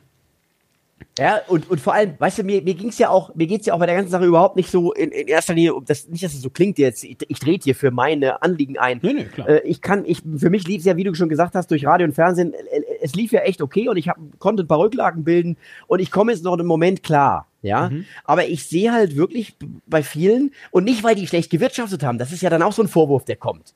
Naja, wenn die jetzt kein Geld mehr haben, dann, dann, hat, dann war das auch nichts, was die gemacht haben. Nee, nee, nee. Das waren Leute, die haben jahrelang, das kam, das kam, waren Argumente, die, wo, ich, wo ich ausraste. Ja, wo ich sage, hör mal zu, das waren Leute, die jahrelang, ohne irgendwas vom Staat zu wollen oder, oder was beantragt zu haben, gut durchkamen, ihr Leben finanzieren konnten mit dem, was sie da gemacht haben und Steuern bezahlt haben noch und die jetzt aufgrund der Tatsache, dass seit März keine Einkünfte mehr kommen, äh, nicht mehr weiter wissen. Das ist doch verständlich. Das muss man doch verstehen.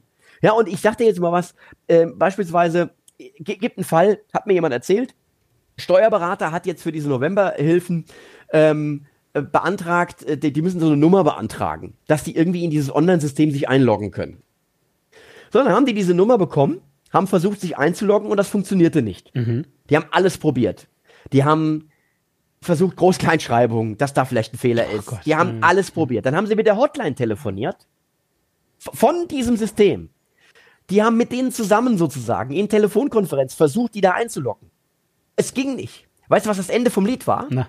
Die Aussage war, bitte beantragen Sie die Nummer nochmal und versuchen Sie es dann nochmal. und, und das sind halt einfach, das ist die Realität, hm. die hinter diesen diesen Schlagzeilen und diesen schönen Ankündigungen steht, die dann bei vielen Menschen, die nicht so drin sind, für den Eindruck sorgen, was, was macht ihr denn hier noch rum? Es wird euch doch geholfen. Es ist doch alles da. Also jetzt müsst ihr aber mal wieder still sein. Hm. Ja, gibt hm. Wichtigeres gerade. Ja, Nur, genau. ähm, und, und dann, und dann geht es hier auch weiter, dass viele Hilfen auch gar nicht ähm, adäquat waren für die Branche, weil sie eben so speziell ist. Äh, es funktioniert vieles nicht so wie an anderen Stellen in der Wirtschaft. Ja, also beispielsweise Schauspieler mit ihren äh, Engagements, die da aufhören und dann da wieder losgehen, dann haben die dazwischen eine Pause und sowas. Das sind alles Modelle, die es so in der freien Wirtschaft nicht so häufig gibt. Und da müsste sich jemand wirklich mit viel Geduld und Liebe eben einfach mal hinsetzen und, und schauen, was sind die Bedürfnisse? Wie kann wirklich geholfen werden? Wie kommt die Hilfe da an, wo sie ankommen muss? Und das ist bisher noch nicht genug. Es tut sich was, aber bisher noch nicht genug passiert. Ja, meine Frau ist Pflegewissenschaftlerin und äh, kriegt gerade sehr gut mit, wie das mit diesem Pflegebonus, der ja auch ausgezahlt wird, ist. Ja. Der muss vom Arbeitgeber der Pflegenden be beantragt werden. Wenn der sich nicht kümmert, dann ja, Pech gehabt. Ähm, die meisten Arbeitgeber kümmern sich, so wie man das mitbekommt. Aber dann ist wiederum ganz äh, komisch, okay, wer kriegt es jetzt und wer nicht? Wer ist irgendwie nur Randbereich der Pflege und äh, wer nicht? Und es ist alles nicht wirklich gut durchdacht und geregelt. Und es ist alles übers Knie gebrochen. Vor allem ist es auch so, ja, die Leute haben jetzt eine, äh, ich glaube, gerade kam eine Studie raus, eine siebenfach höhere Wahrscheinlichkeit, sich mit einem schweren Verlauf bei Covid zu infizieren. Und, ähm, und da gibt man denen jetzt so ein paar hundert Euro extra aufgedrückt, so hier, danke für alles, dann schön frisch ans Werk. Das ist auch so zynisch einfach. Ja klar, natürlich. Ja. Es, ist, es, ist ja, es ist ja so, wir haben ja, viel wurde ja auch über den Applaus auf den Balkonen erzählt, mhm. was ja eine sehr rührende Geste war mit Sicherheit, mhm. ja. Aber es ist vielerorts einfach wirklich bei dem Klatschen geblieben mhm. und selbst das ist mittlerweile verstummt. Ja, ich, und das ist tragisch einfach. Ja, ja ich, also, also vielleicht einfach nochmal, du hast vorhin was gesagt, was ich sehr, sehr wichtig finde tatsächlich. Und zwar hast du so, so gesagt, äh, die andere, also, also die Menschen, die das jetzt halt dann kritisieren oder, oder die Menschen, die jetzt halt also sagen, dass doch jetzt mal auch langsam genug ist, ja, mit den ganzen Künstlern. Mensch, ja. hier, pack. Ja, so ja. sagen sie vielleicht, vielleicht sagen es manche auch. Aber jedenfalls, also du weißt, was ja, ich meine, ja. Doch, doch. Jedenfalls, ja, ja. Ähm, äh, dass, äh, dass die dann eben auch gerne äh, diesen, diesen Satz sagen, und den finde ich sehr, sehr wichtig. Ähm, äh, jetzt muss es auch mal wieder Wichtigeres geben. So. Und jetzt äh, möchte ich ganz kurz äh, den Zuhörerinnen und Zuhörern ähm, äh, ein Geheimnis anvertrauen. ähm, das ist wichtig, das lernt man mit der Zeit, wenn man älter wird, und zwar folgendes. Äh, es ist immer irgendwas wichtiger. Immer. Egal worum es geht. Ja? Irgendwas ist einfach immer wichtiger. Du kannst, du kannst das unendlich lange hochjazzen. Du kannst sagen, pff, Corona ist überhaupt nicht wichtig. Wichtig ist Klimawandel. Ach, pff, Klimawandel ist überhaupt nicht wichtig. Wichtig ist die Sonneneruption, die in so und so vielen hundert Jahren kommt. Ja, so, da müssen wir uns, äh, pff, Sonneneruption ist total unwichtig. Eigentlich und so weiter.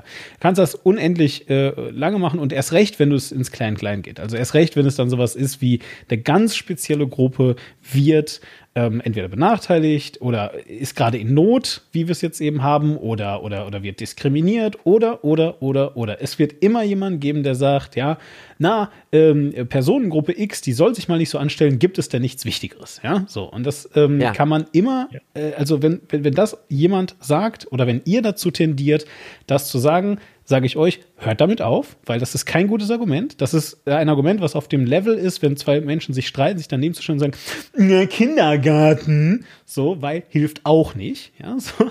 Ähm, äh, sondern ähm, das ist also kein gutes Argument, sondern das ist höchst despektierlich und, und ganz, also, also höchst ähm, beleidigend, sage ich jetzt einfach mal, ja, herablassend. Und ähm, äh, das unterschätzt einfach, ja, wie soll ich sagen, also das, äh, also es ist vor allem auch respektlos und es unterschätzt einfach auch den Wert von Lebensumständen von Menschen. Das muss man einfach jetzt ganz klar so, so, so sagen und so sehen. Also deswegen bitte, wenn, wenn ihr das in euch hochkommen äh, spürt und ich habe das auch manchmal, ja, ist jetzt nicht so, dass ich davon frei bin.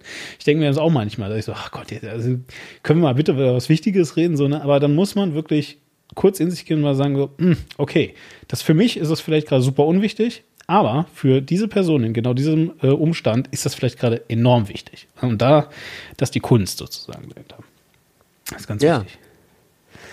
Ja gut, es ist, es ist vor allem auch, wenn du jetzt von Kunst und Kultur, wenn wir davon reden, ähm, und das muss man auch ganz deutlich sagen, es wird die Welt in dieser Hinsicht eine andere sein, wenn politisch nicht mehr und zielgerichteter getan wird. Erklär manche Dinge, bitte. die jetzt, die, das manche Dinge, manche Dinge, die jetzt verschwinden, manche Theater, die schließen, manche Künstler, die sich entscheiden, das, den Beruf aufzugeben, äh, manche Veranstalter, die in die Knie gehen, äh, manche Bands, die sich auflösen, die nicht mehr spielen, werden sich nicht mehr zusammenfinden.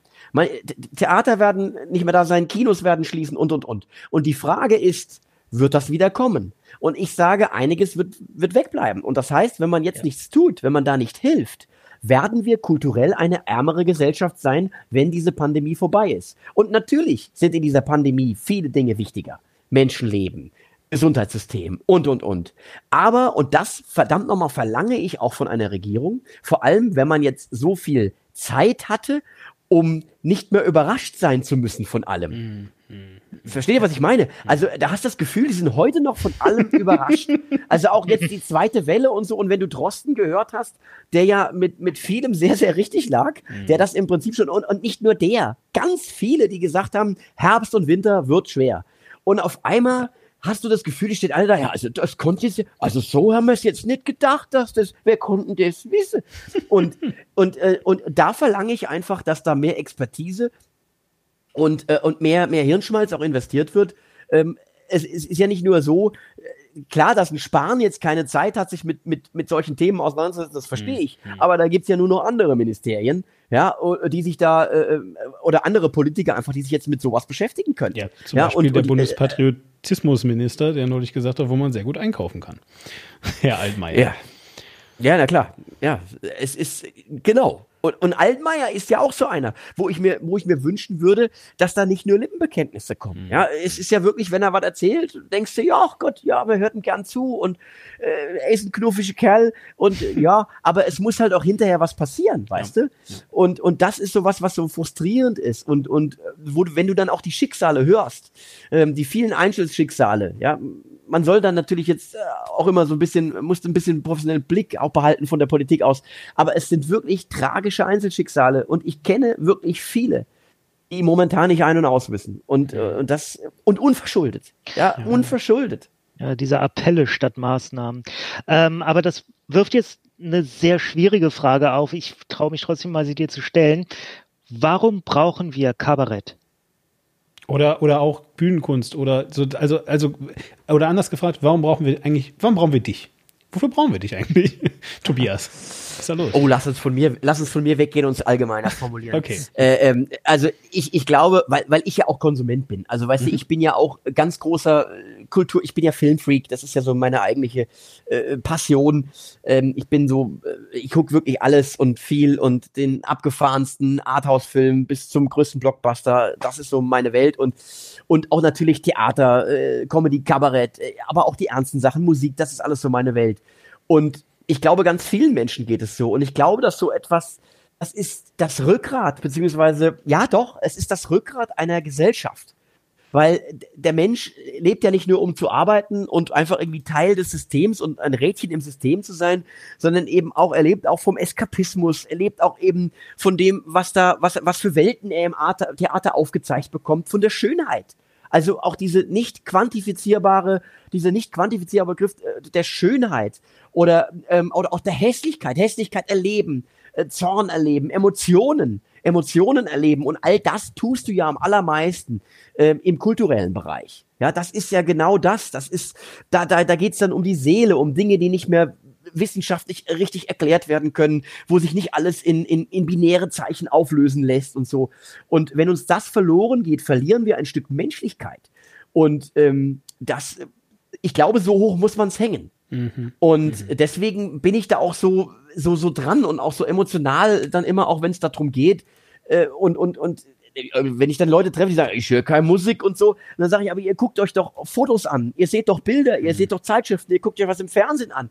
Ich glaube, selbst wenn einer behauptet, er konsumiert keine Kultur, es gibt den Menschen nicht, ja, der ja. nicht in irgendeiner Art und Weise Kultur so. konsumiert, der nicht irgendwas bei sich zu Hause hat. Ja, selbst, wir haben vorhin kurz drüber gesprochen, selbst Essen, äh, also äh, Mahlzeiten zubereiten, mhm. ähm, einen guten Wein trinken. Das sind alles Bereiche der Kultur und äh, die das Menschsein ausmachen und fernab jeglicher äh, ähm, Natürlich hat das alles was mit Wirtschaft zu tun. Ja, das will ich jetzt auch nicht romantisieren. Natürlich geht es auch ums Geld verdienen und natürlich ist das auch ein Business. Ja, aber ähm, äh, letztendlich ist der Kern dessen natürlich immer auch die Emotion und eben das, was uns Menschen ausmacht. Vielleicht ganz kurz, weil du, weil du eben noch, äh, Quink, du kannst sofort. Ähm, äh, es ist einfach, einfach nur mal eine Anschlussfrage an das, was du eben ähm, hattest, Quink. Ähm, so, weil jetzt hast du ja äh, vorhin auch gesagt, äh, ja, oh, äh, lass da mal jetzt kurz von mir wegkommen, weil das ist schon eher eine allgemeine Sache, was ich sehr fair finde und auch gut.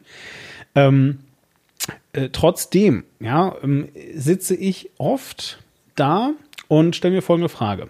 Wenn wir davon reden, dass ähm, äh, zum Beispiel Theater schließen, wenn wir davon reden, dass, ja. äh, dass auch tatsächlich einige Bands aufhören, Künstler aufhören, etc. etc.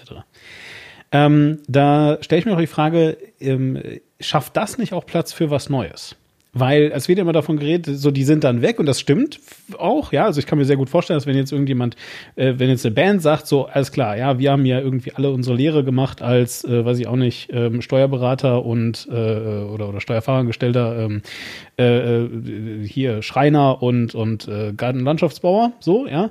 Wir gehen jetzt alle wieder zurück ja. in unseren Beruf, dass die jetzt, wenn dann Ende oder Mitte Ende nächsten Jahres endlich wieder, also wenn ne, diese sogenannte Herdenimmunität herrscht, wenn wir also endlich alle äh, ge, geimpft sind oder zumindest ein sehr großer Teil der, der Menschen und wir vielleicht dann wirklich auch endlich äh, in eine ähm, äh, wesentlich offenere Welt zurückkehren können, sage ich jetzt einfach mal, ja.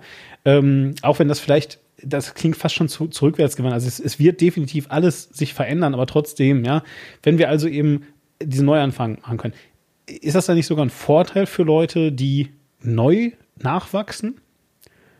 Ich glaube das nicht. Ich weiß, was du meinst, und das ist auch erstmal etwas, was auf den ersten Blick vielleicht logisch klingt. Aber das Problem ist ja, ähm, da die Szene, die Branche stirbt vom, äh, vom Kleinen her. Mhm. Das heißt also, die Spielplätze, nenne ich sie mal, wo du anfangen kannst, sterben als erstes. Die kleinen Theater, das Programmkino, der kleine Club, kleine Comedy Club. Ähm, sicherlich wird eine Frankfurter Festhalle nach wie vor äh, Konzerte veranstalten. Mhm. Und sicherlich wird Helene Fischer dort wieder auftreten.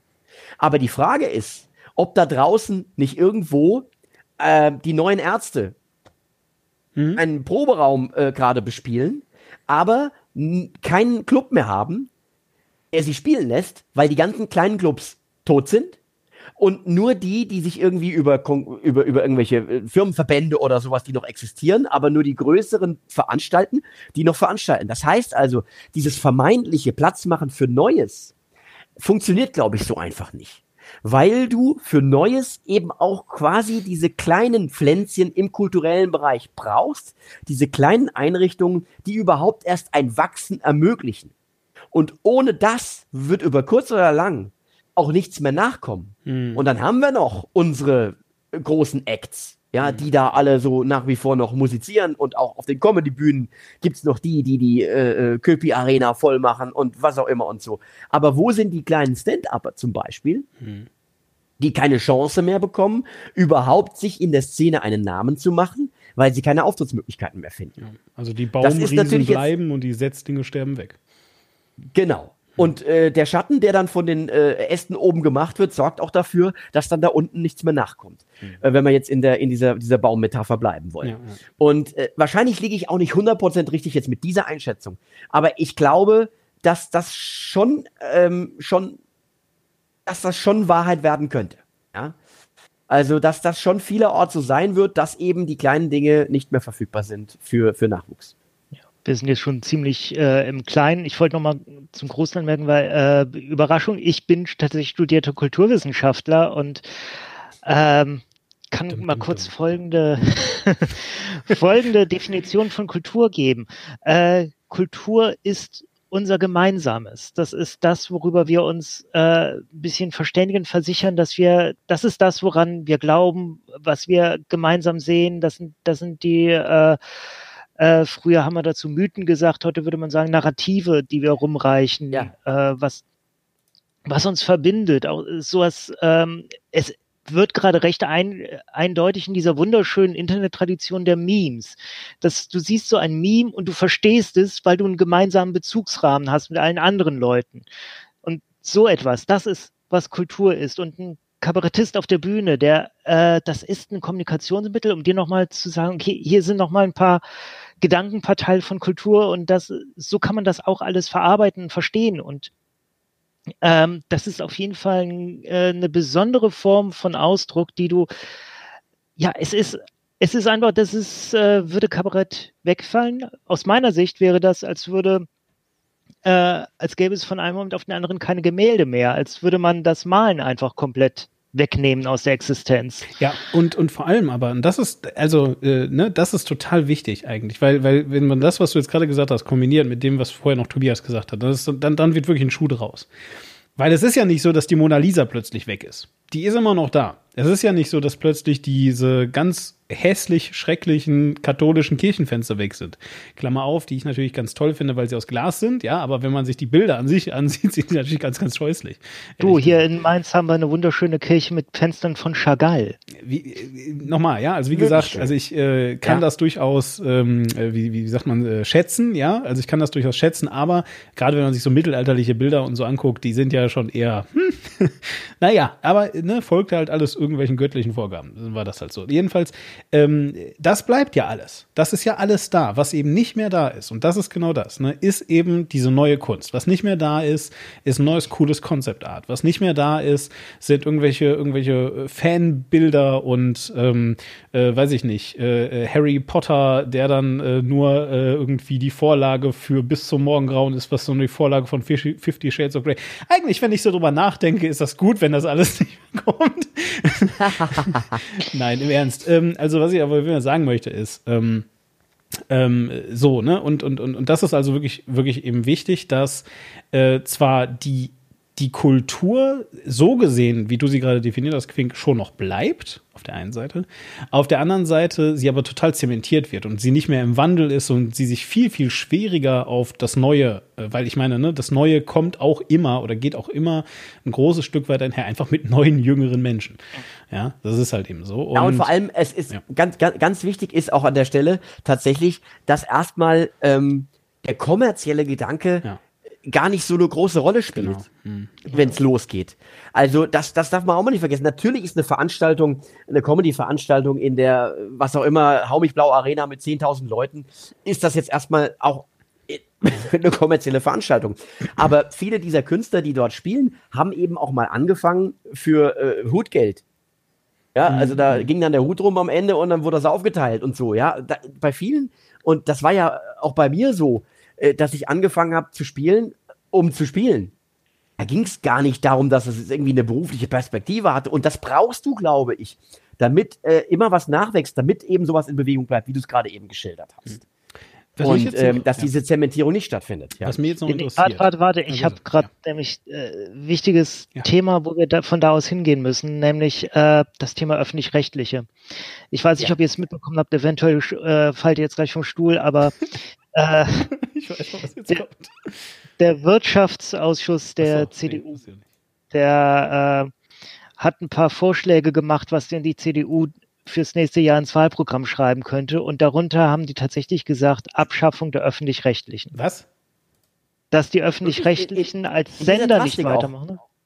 Äh, sie wollen, dass die öffentlich-rechtlichen so sehr reformiert werden, dass sie nicht mehr als Sender existieren, sondern nur noch einzelne Inhalte im Programm äh, darstellen dürfen, dass die öffentlich-rechtlichen äh, privatisiert werden, also quasi, dass man die an ProSieben und so weiter, an Springer und so verkauft. Ach du Scheiße und dann nur noch einzelne Fenster für öffentlich-rechtliche Inhalte existieren.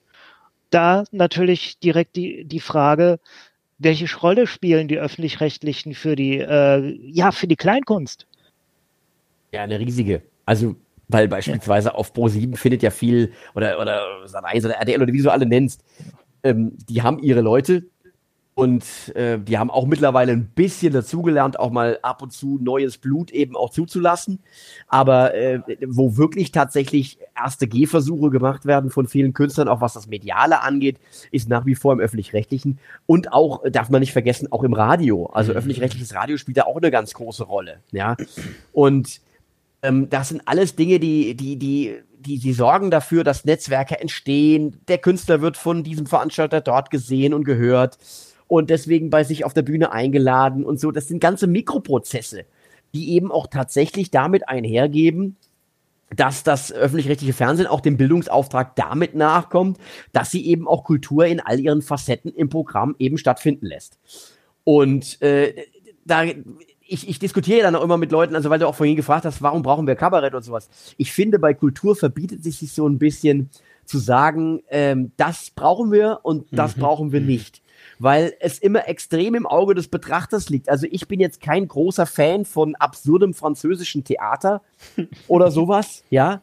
Aber ich kann durchaus verstehen, wenn das für jemanden die Welt bedeutet. Ja, also wer schön, wäre ne? ich, wer wäre ich jetzt zu sagen, ja, also das mit hier komisch, da, wie laufen die da über die Bühne, haben so komische Krokodilsmasken auf und sind nackt, was soll das jetzt?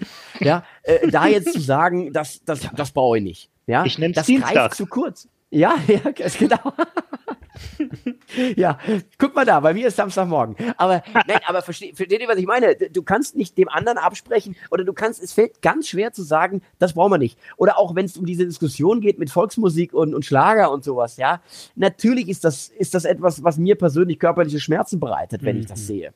Aber nichtsdestotrotz trotz wäre ich echt vorsichtig, äh, damit zu sagen, das kann weg. Ja, ja. weil ähm, sonst musst du ja jemanden finden, der eine Instanz ist, zu entscheiden, was weg kann und was nicht. Und dann begeben wir uns äh, in ganz schwierige Gefilde. Also, also ich finde, ich finde, ähm, wir können ja gucken, ob der äh, äh, Kaiser Wilhelm II. sich da nochmal für hergibt. Der hat ja damals schon gesagt, ja. was Kunst ist, bestimme ich. Ja, äh, ja, ja. Vielleicht, vielleicht ähm, wäre das ja was. Nein, aber äh, nein, äh, total, total d'accord. Also so und jetzt nochmal, äh, äh, wer möchte das abschaffen? Sag uns mal ganz kurz, wen wir nicht wählen dürfen. Äh, es ist noch kein Inhalt, aber es mhm. ist ein vorgeschlagener Inhalt des Wirtschaftsausschusses der CDU. Unglaublich. Ja gut. Aber das, aber da weißt du, was das für mich wieder ist? Das ist so ein bisschen der Versuch, letzten Endes diesen Menschen, die zwischen CDU und AfD mhm. stehen, mhm. irgendeinen Knochen zuzuwerfen, unter dem Motto, ja, wir haben diesen Lügenpressevorwurf von euch da verstanden und wir, wir machen da was. Ja. Kommt zurück zu uns äh, und geht nicht zur AfD. Mhm. Also diese, diese ganz billige Nummer, das ist so für mich, das steckt da für mich drin. Ja, das ist nur, das ist nur aus einem ganz bestimmten Grund wirklich, wirklich, wirklich besorgniserregend und gefährlich, weil nämlich die CDU immer noch ähm, erschreckenderweise als äh, Partei, die sich gefühlt als einzige immer noch nicht gespalten hat.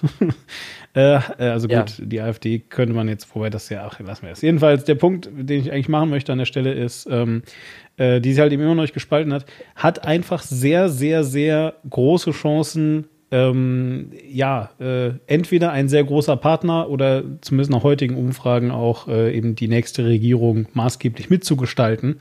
Und deswegen ja, sind solche Sachen natürlich super ultra gefährlich, weil ähm, äh, was man bekommt, wenn man glaubt, na, das ist ja irgend so ein abseitiges Thema, was die da jetzt reinschreiben, damit hier äh, die äh, AfDler und, und sowas dann wieder zurückkommen und so, ja. Aber da, da passiert ja nichts. Was man bekommt, wenn man das so ähm, diskutiert in der Öffentlichkeit, sehen wir gerade in Großbritannien. Ja, weil dieses, ja, ja, ah ja, Brexit, ach komm, ja, dann schreiben die das halt rein, aber das ist ja egal, ist ja irgend so ein abseitiges Blabla und so. Ne? Nur wir dürfen nicht vergessen, wer auch immer ähm, äh, nächstes Jahr sind Wahlen, also, also Bundestagswahlen tatsächlich in äh, Deutschland, wer auch immer ähm, äh, da die Regierung stellt, derzeitig sieht es einfach so aus, als wenn die ähm, CDU definitiv an der Regierung beteiligt wird, höchstwahrscheinlich dann eben auch äh, den Kanzler, die Kanzlerin stellt. Ähm, es wird halt nicht Angela Merkel sein. Ne?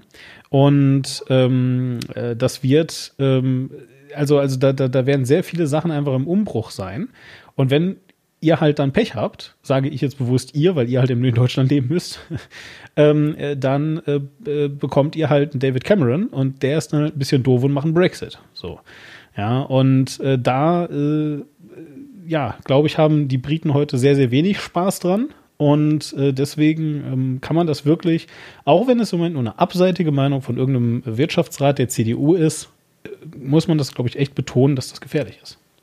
Ja, vor allem, ich habe es jetzt tatsächlich noch nicht gelesen, aber wenn das wirklich so drastisch formuliert ist, ja, äh, dass, dass sie davon ausgehen oder dass der Vorschlag ist, der da auf dem Tisch liegt, jetzt erstmal dazu privatisieren, dann ist das natürlich äh, so, so eine Maximalforderung, die ich äh, hochgefährlich finde. Mhm. Ja? Mhm. Also ich meine, man kann sich ja über alles streiten, über eine Reform, äh, Reform des Systems. Braucht es wirklich bei der ARD diese einzelnen Landesanstalten und sowas? Kann man das nicht irgendwie ein bisschen leaner machen? Das ZDF muss das so so sein, wie es sein muss. Da kann man über alles reden. Weißt du, ich mhm. bin ja niemand, der sagt, das ist äh, sakrosankt und da darf man überhaupt nichts mehr dran tun. Gottes Willen. Äh, auch da muss mit der Zeit gegangen werden und auch da tut sich ja was. Also du kriegst ja auch mit, dass die jetzt so langsam nach und nach verstanden haben, dass das lineare Fernsehen nicht mehr unbedingt die Zukunft ist und so. Also äh, es, es, tut sich da was und da muss mehr Reform passieren. Aber wenn es wirklich um die Abschaffung gibt eines Systems, was wirklich ähm, vorbildlich ist, also wo uns andere Länder auch beneiden, mhm. dass wir so ein System mhm. haben, ja, das, das, das, und von einer Partei, die sich als konservativ hier ansieht, ja, die mhm. einfach ja als vom, von der Bedeutung her schon bewahren sollten, die dann eine solche Forderung vorbringen, das ist Pro äh, Progressivität an der falschen Stelle, wenn ich das mal so sagen darf. Mhm. Ja, das sehe ich genauso.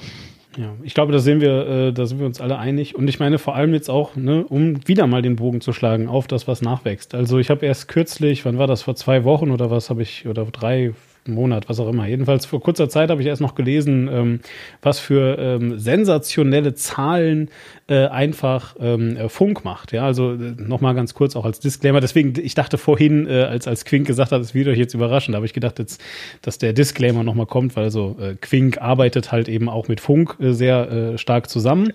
Ja, und deswegen äh, ist er da natürlich jetzt auch nicht ganz unparteiisch. Aber der Punkt ist jedenfalls, dass also Funk irgendwann kürzlich jetzt Zahlen gezeigt hatte, ähm, ich kriege es natürlich jetzt nicht mehr ganz hin, aber ich meine, es war ganz, was ganz Hohes, irgendwas mit 75 Prozent der äh, 14- bis 25-Jährigen haben schon mal irgendwas von Funk gesehen.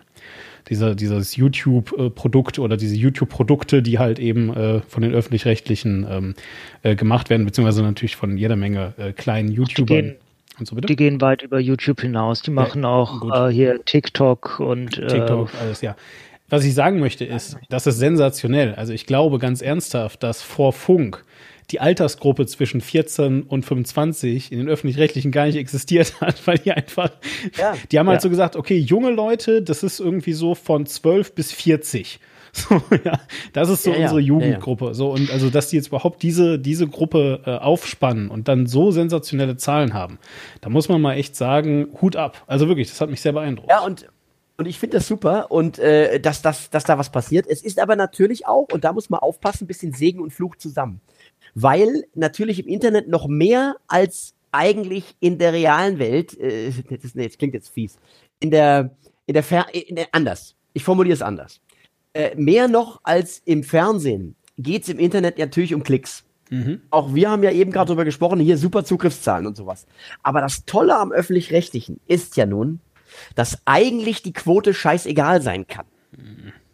Dass man sich eben auch mal die Dokumentation über äh, Sandpapier im Mittelalter 45 Minuten auf Arte einfach auch leistet und sagt, da machen wir jetzt mal was zu. Mhm. Ja, das ist ja auch ein Feature. Das ist ja kein Bug. Das ist ein Feature.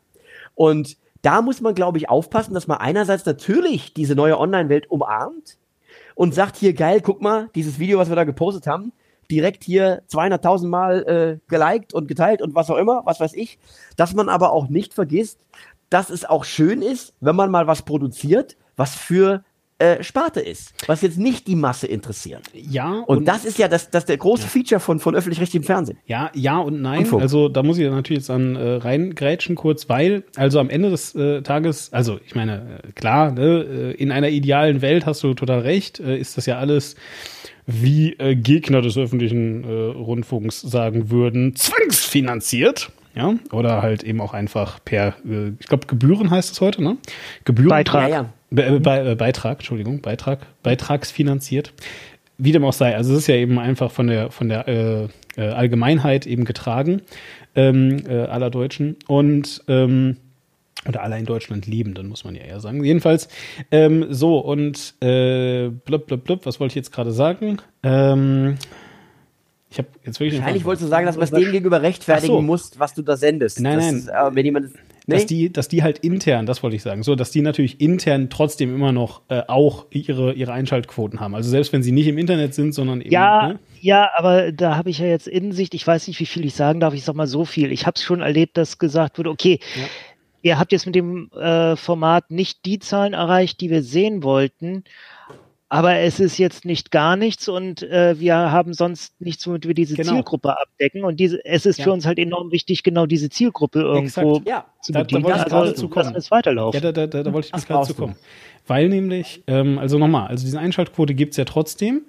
Nur, und das ist eben genau, genau was du jetzt gerade gesagt hast, nämlich genau der große Unterschied. Äh, der Unterschied ist halt eben einfach, ähm, äh, gibt es denn eine Alternative, um diese Zielgruppe oder um dieses Programmpaket ähm, äh, abzudecken. Und wenn du zum Beispiel sagst, naja, also wir hätten jetzt hier irgendwie gerne eine Doku über Sandpapier Mittelalter, ja, und das soll eine zehnteilige Doku werden, zum Beispiel. Ähm, und meinetwegen, du machst das jetzt dann auf, auf, auf YouTube, dass du jetzt also irgendwie sagst, äh, Funk, ja, das ist jetzt dann irgendwie die neue Sandpapier.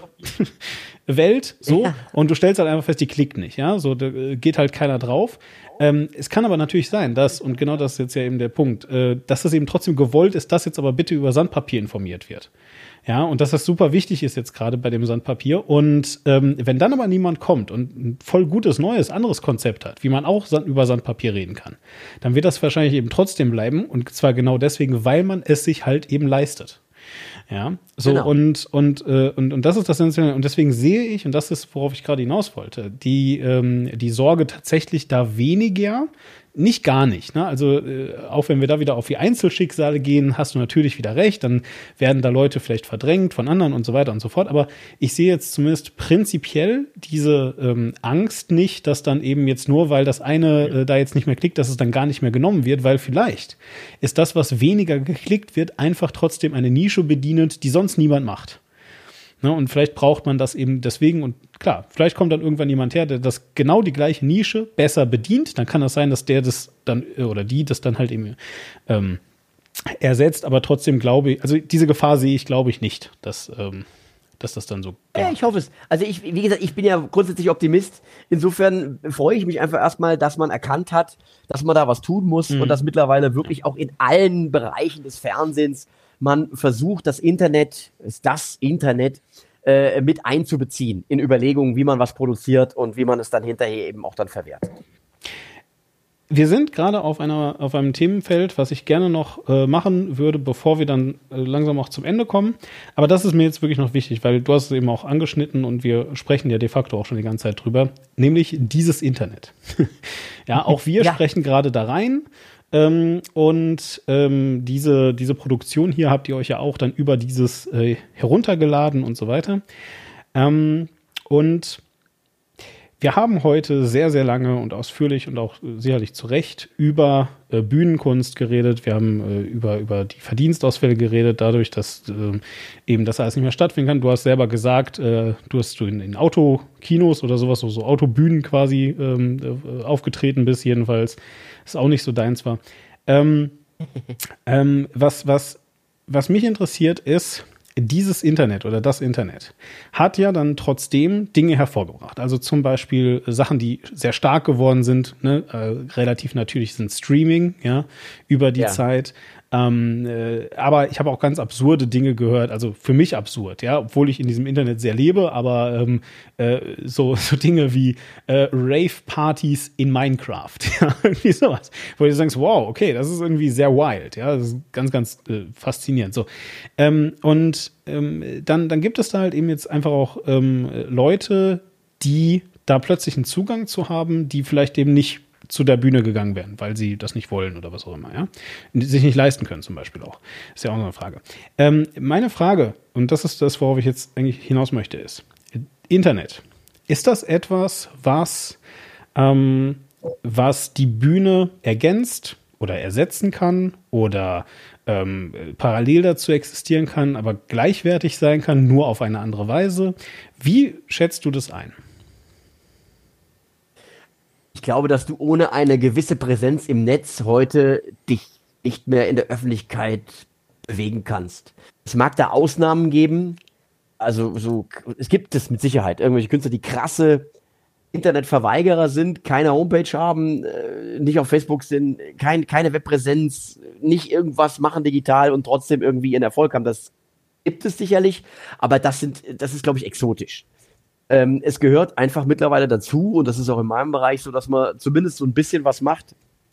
Ähm, es muss halt natürlich, wenn du es gut machst, ist, muss man halt einfach auch sagen, ist es halt einfach extrem viel Arbeit. Und äh, da, da liegt halt so ein bisschen der Hase im Pfeffer. Ja, also, dass, dass man halt einfach da auch dranbleiben muss und so. Aber ich glaube, du musst das tun. Du musst dich heute einfach damit auseinandersetzen, was kannst du machen äh, wie kannst du Leute auf diesem Weg erreichen, um auf dich aufmerksam zu machen, damit aus dem digitalen Erlebnis vielleicht mal irgendwann ein analoges, echtes Erlebnis äh, im Theater wird. Nicht, dass die digitalen Erlebnisse jetzt keine echten wären, aber ihr wisst, was ich meine. Mhm. Äh, aber, aber, okay, äh, ja, ich weiß, was du meinst, aber nochmal, das ist genau der Kern meiner Frage. Dieses ja. Erlebnis, dieses digitale Erlebnis, kannst, also es mag auch eine Generationenfrage sein und so weiter, aber würdest du jetzt sagen, ähm, das, das, das, das kann das Reale niemals ersetzen? Oder würdest du sagen, für dich kann es das vielleicht nicht? Das mag ja dann deine persönliche Meinung sein. Oder würdest du sogar sagen, äh, es, es, es schadet? Also es gibt eben einfach Stimmen, das kann ich ja durchaus einfach vorwegnehmen. Ähm, es gibt eben einfach Stimmen, die sagen, ähm, jetzt die Leute, diese Künstler äh, oder DJs zum Beispiel, ja, ist ja auch äh, sehr, sehr ähm, ein äh, sterbendes Feld. So, wenn jetzt also DJs online ähm, Musik mixen, ja, und auflegen und so ähm, dann schadet das halt allen. Ja, das ist ganz schlecht für alle Menschen, weil ähm, äh, die ja dann äh, irgendwie äh, sich selbst auch noch das Grab schaufeln und dann kommen ja gar keine Leute mehr und dann gibt's ja gar keinen Grund mehr, irgendwann, wenn man dann wieder darf, in äh, Diskos zu gehen. Und äh, äh, noch dazu, wenn das dann also irgendein DJ macht, ja noch dazu dann am besten auch noch Geld dafür zu verlangen, das ist ja die größte Frechheit, weil also im Internet ist ja nicht echt. Ja, so wenn man das im Club, wenn man da im Club für Geld verlangt, das ist okay, aber im Internet nicht. So, das geht nicht und so. Die, die, diese Frage, so dieses Feld, was würdest du dazu sagen? Das waren jetzt ja mehrere Fragen. In Ganz einer. viele, es sind also, tausend Fragen. Ja, ja, ja, ja, ja, das ist, also tatsächlich glaube ich, ich tue mir ein bisschen schwer mit so generellen Aussagen, aber ich glaube, ein Live-Erlebnis, sei es äh, der Abend im Club oder der Abend im Moshpit oder der Abend im Theater, lässt sich nicht digital so abbilden, dass du ein gleichwertiges Gefühl hast.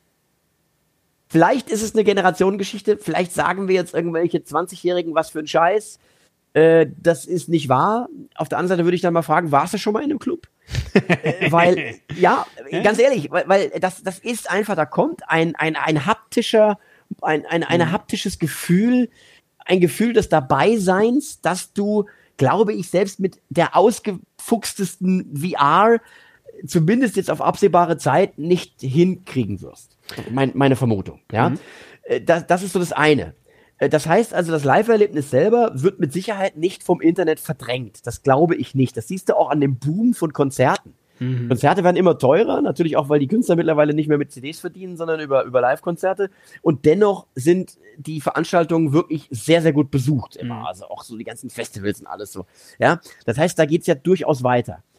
Die andere Frage ist, wie viel gibst du Preis im Netz von dir?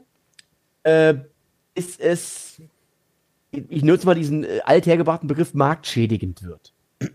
also im Sinne von, wann hast du so viel von dir im Netz schon präsent, dass wirklich der Eindruck entsteht beim Konsumenten, ja, das habe ich jetzt alles schon gesehen und gehört, da muss ich nicht mehr hingehen. Hm. Ja, hm. und ähm, das ist eine Frage, die ich nicht beantworten kann. Da hm. ist auch, das ist auch bei uns in der Szene heiß umstritten.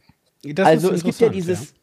Es gibt ja, es gibt ja auch dieses Modell, ähm, Louis C.K. zum Beispiel ist ja mhm. Stand-up-Comedian, kennt man vielleicht, ja, ja. Äh, auch kontrovers ge diskutiert gewesen in den letzten Jahren, aber darum geht's jetzt gar nicht. Der hat äh, mit als einer der ersten Folgendes getan. Der hat sein Live-Programm professionell aufgezeichnet mit mhm. Kameras mhm. und hat das dann für 5 Dollar auf seiner Website online gestellt. Genau.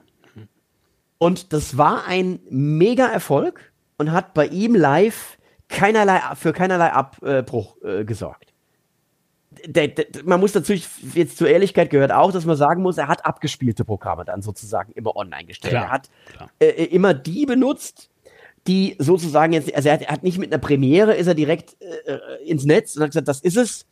Ähm, aber auch das gab es schon und auch das hat funktioniert. Ich bin da ehrlich gesagt unschlüssig, eher der zurückhaltende Typ. Ähm, bin also auch jemand, der manch guten Spruch, der mir einfallen würde für Twitter, dann doch erstmal im Programm verwendet, mhm. als dann bei mir doch irgendwo das Gefühl ist, ich habe ihn schon bei Twitter gemacht.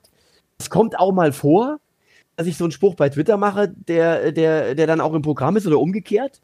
Aber ich bin doch so einer Generation, Anni, ich habe so das Gefühl, ich gebe was preis, mhm. was, was eigentlich aber eher live passieren sollte. Ja. Und damit bin ich aber wahrscheinlich altes Eisen. Glaube ich gar nicht so. Also ich finde, du machst da nämlich einen guten Punkt. Aber was du vergleichst an der Stelle, sind nämlich zwei verschiedene Sachen. Twitter hat das Problem, und das ist ja nachgewiesen, also ich, ich weiß jetzt gar nicht, äh, es gibt einfach 12 Myriaden Berühmtheiten auf ähm, Twitter. Eine der bekanntesten, die ich sehr, sehr schätze, immer noch, weil ich sie herrlich skurril finde, ist Ada Blitzkrieg ähm, die halt damals auch als eine der ersten deutschen Twitterinnen dann ein Buch geschrieben hat darüber, wo einfach, einfach nur ihre Tweets drin waren. Das war so damals diese, diese Zeit, weißt du? Wo einfach die äh, ja. deine Tweets eingeschrieben so. Und äh, deren Tweets wurden Was halt Böhmi eben auch gemacht hat. Ja. Bitte? Das was Böhmi da jetzt gemacht hat. Hat ja auch ein Buch. Genau, ja. Also, ich, also heute, heute ist das natürlich normal, aber so zu der Zeit war es halt damals so was Besonderes.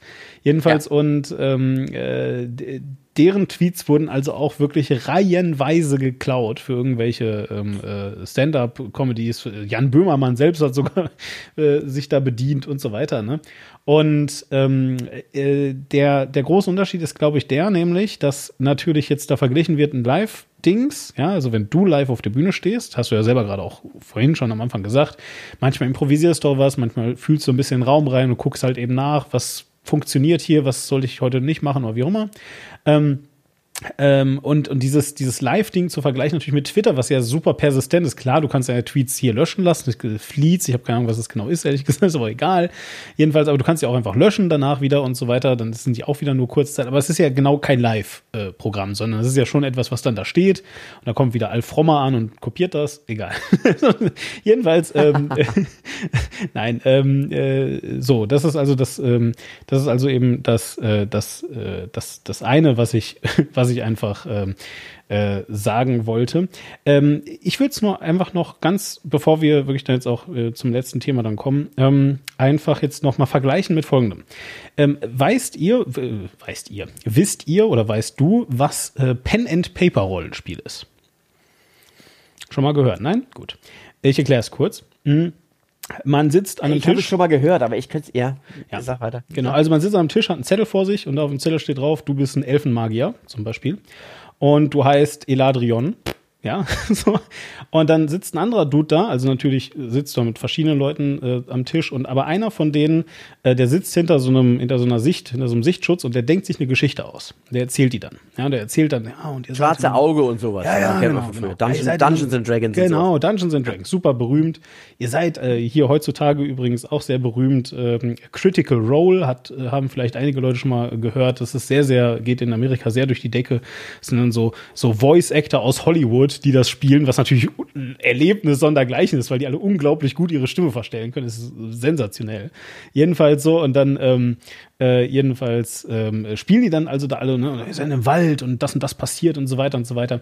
So. Und das ist super cool, weil man sitzt in einem Raum zusammen mit Kumpels, Kumpel, Frauen, Menschen, alles, ja, so und alles voll cool. Ähm, äh, alle haben Spaß und dann gibt's auch ganz viel so, so Socializing über den Abend. Ne? Also irgendwann haben dann alle Hunger, dann bestellt man sich Pizza, weil das so cool ist. Ja, man sitzt zusammen, ah, cool, lacht, hat Spaß, alles toll. Jetzt gibt's natürlich äh, den Versuch, das auch online zu machen. Und online hat ganz viele Nachteile. Zum Beispiel, du kannst nicht mit den Leuten am Ende oder in der Mitte irgendwie da sitzen und Pizza essen.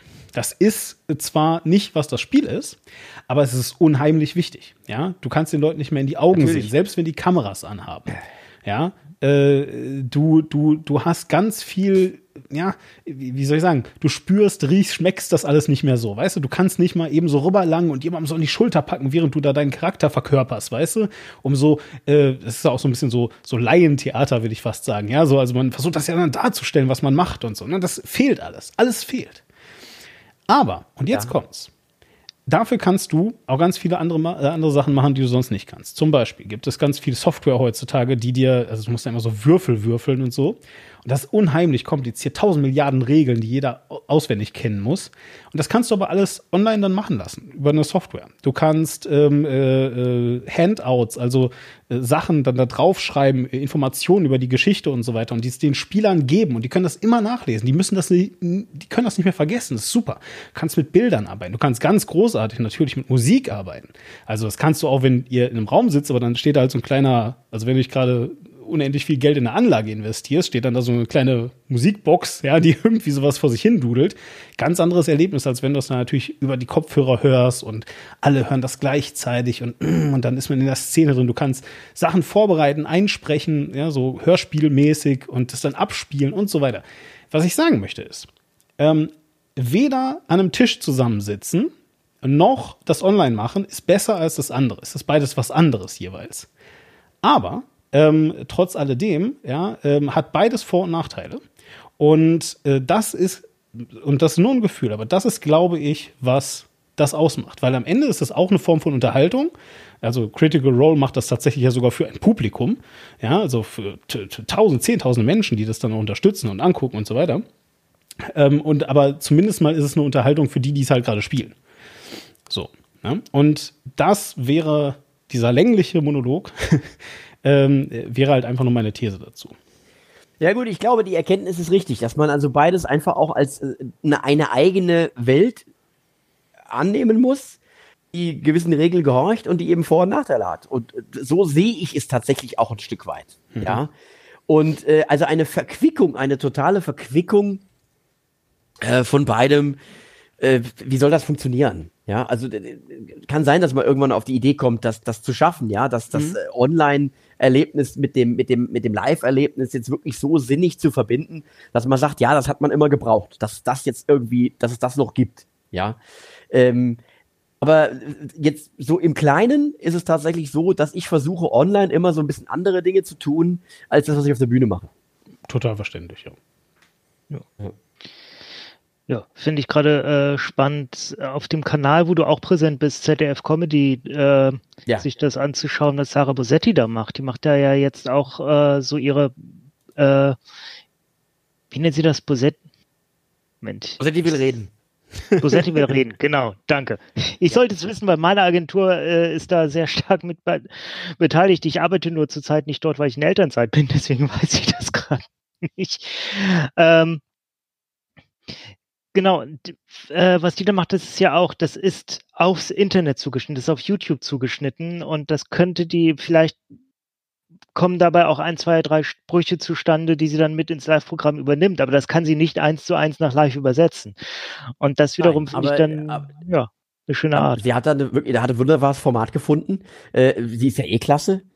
Also ich äh, ja. finde das wirklich toll, was sie macht. Und äh, sie hat natürlich aber auch, da muss, das ist ja auch ganz interessant. Letztlich ist es ja eine sehr klassische Glosse.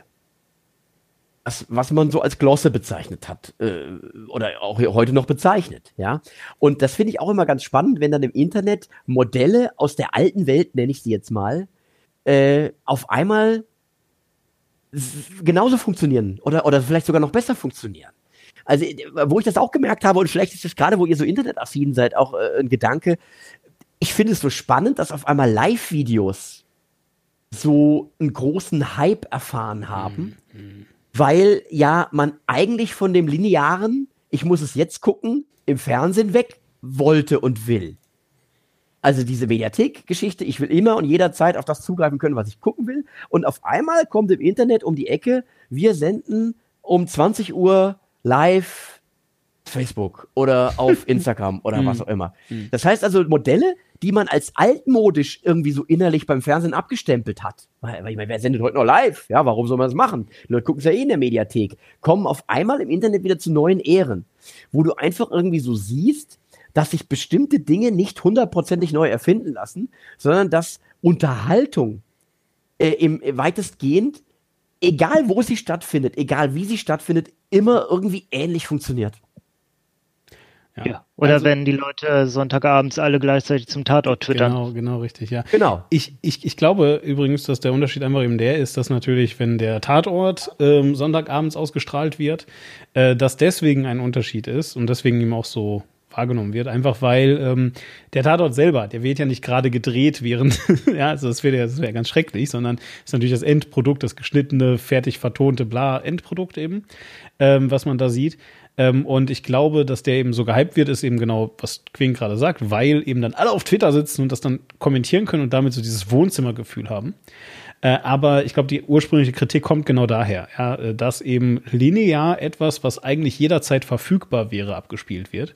Während ich glaube, die Kritik prinzipiell ähm, Live-Dinge zu machen, so jetzt nie da war. Also habe ich zumindest so nie wahrgenommen, weil das wäre ja dann wie so ein Bühnenprogramm. Ne? Also ich, da hat ja nie jemand gesagt, ich finde das aber scheiße, dass der, dass der Tobias jetzt hier irgendwie äh, immer nur am Samstagabend um 19 Uhr das hier in der Stadthalle macht. Warum macht er das nicht am Montag? ja, sondern nein, nein, mir ging's mir ging's auch gar nicht um Live-Auftritte, sondern nee, nee, um Live-Fernsehen. Genau. Ja, ja, weißt genau. Du? Also, also das, ich, ich verstehe, was du meinst. Mhm. Natürlich wird der Tatort dort nicht äh, da gedreht und, und sowas, aber mhm. das war ja auch immer das große, der große Spaß an Wetten, das und so. Natürlich hast du heute auch Schlag den Star und so. Es gibt ja, schon noch Live-Sendungen. Ja, ja. Keine Frage, ja. Ach, Nur, es ist, es ist nicht mehr so, es ist nicht mehr so im Fernsehen der Zug zum Live, ja, ja.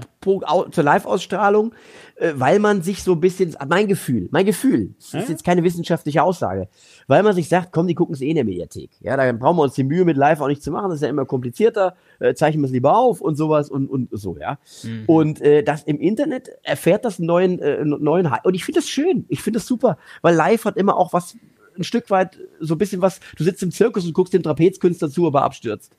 Also so diese, diese, diese Sensationsgier, die in jedem von uns irgendwie wohnt. Geht was schief? Oder erlebe ich etwas? Oder positiv formuliert, erlebe ich etwas gerade in diesem Moment äh, mit anderen, was ich als allererstes erlebe? Ja, das hast du ja bei der Mediathek nicht. Okay, jetzt müssen wir aber noch einmal äh, kurz zurück zur Bühne und zwar zu dem äh, Thema, weshalb du eigentlich da bist, Alarmstufe Rot. Wir haben es jetzt schon ganz häufig erwähnt, aber sind noch gar nicht so richtig, richtig drauf eingestiegen. Äh, Alarmstufe Rot ist also äh, ja, was ist es? Es ist kein Verein, es ist einfach nur eine, eine Aktion, die sich gegen, die sich halt dieses Überthema Alarmstufe Rot gegeben hat, dieses, äh, diesen Namen, äh, von Veranstaltern. Und nicht von Künstlern, von Veranstaltern, richtig? Aber wird von Künstlern eben auch mit unterstützt. Also logischerweise. Ihr müsst ja, mir das da, erklären, da ich habe das nicht mitbekommen. Was ist das? Ja, im Prinzip hat Quink schon richtig beschrieben. Also es ist ein Zusammenschluss von Veranstaltern, die ähm, eine, eine, eine Art als Ansprechpartner ähm, agieren wollen für die Politik, um Aha. die Anliegen, die aus der Veranstaltungsbranche kommen oder die, Mhm. die eben so speziell in der Veranstaltungsbranche vorhanden sind, ich habe es vorhin kurz angerissen, dass da die Bedürfnisse andere sind als in anderen Branchen, um das sozusagen der Politik nahezubringen. Weil, und das hat man jetzt in der Pandemie auch schmerzlich gemerkt, es einfach keine Lobby gibt für Kunst, Kultur Mhm. und Veranstaltungen, wie es jetzt andere gibt. Wir haben auch halt natürlich das große Problem in meiner Branche, dass wir zu wenig Kerosin und Diesel verbrennen. Und insofern äh, die, Ja. die Bereitschaft, äh, da äh, zu helfen und auf einzugehen, nicht ganz so gegeben ist. Und da hat man gesagt, wir müssen was tun. Äh, wir müssen irgendwie ein bisschen Druck machen und müssen laut sein. Und deswegen äh, ist Ver- Alarmstufe Rot äh, ein, ein, eine, eine Zusammenschluss, die auch äh, Demos organisiert haben, die natürlich streng nach Hygienevorgaben abgelaufen sind, was auch sehr gut funktioniert hat, weil man es mit Veranstaltungsprofis eben auch zu tun hat. Und ähm, die einfach die Belange der Branche Richtung Politik tragen.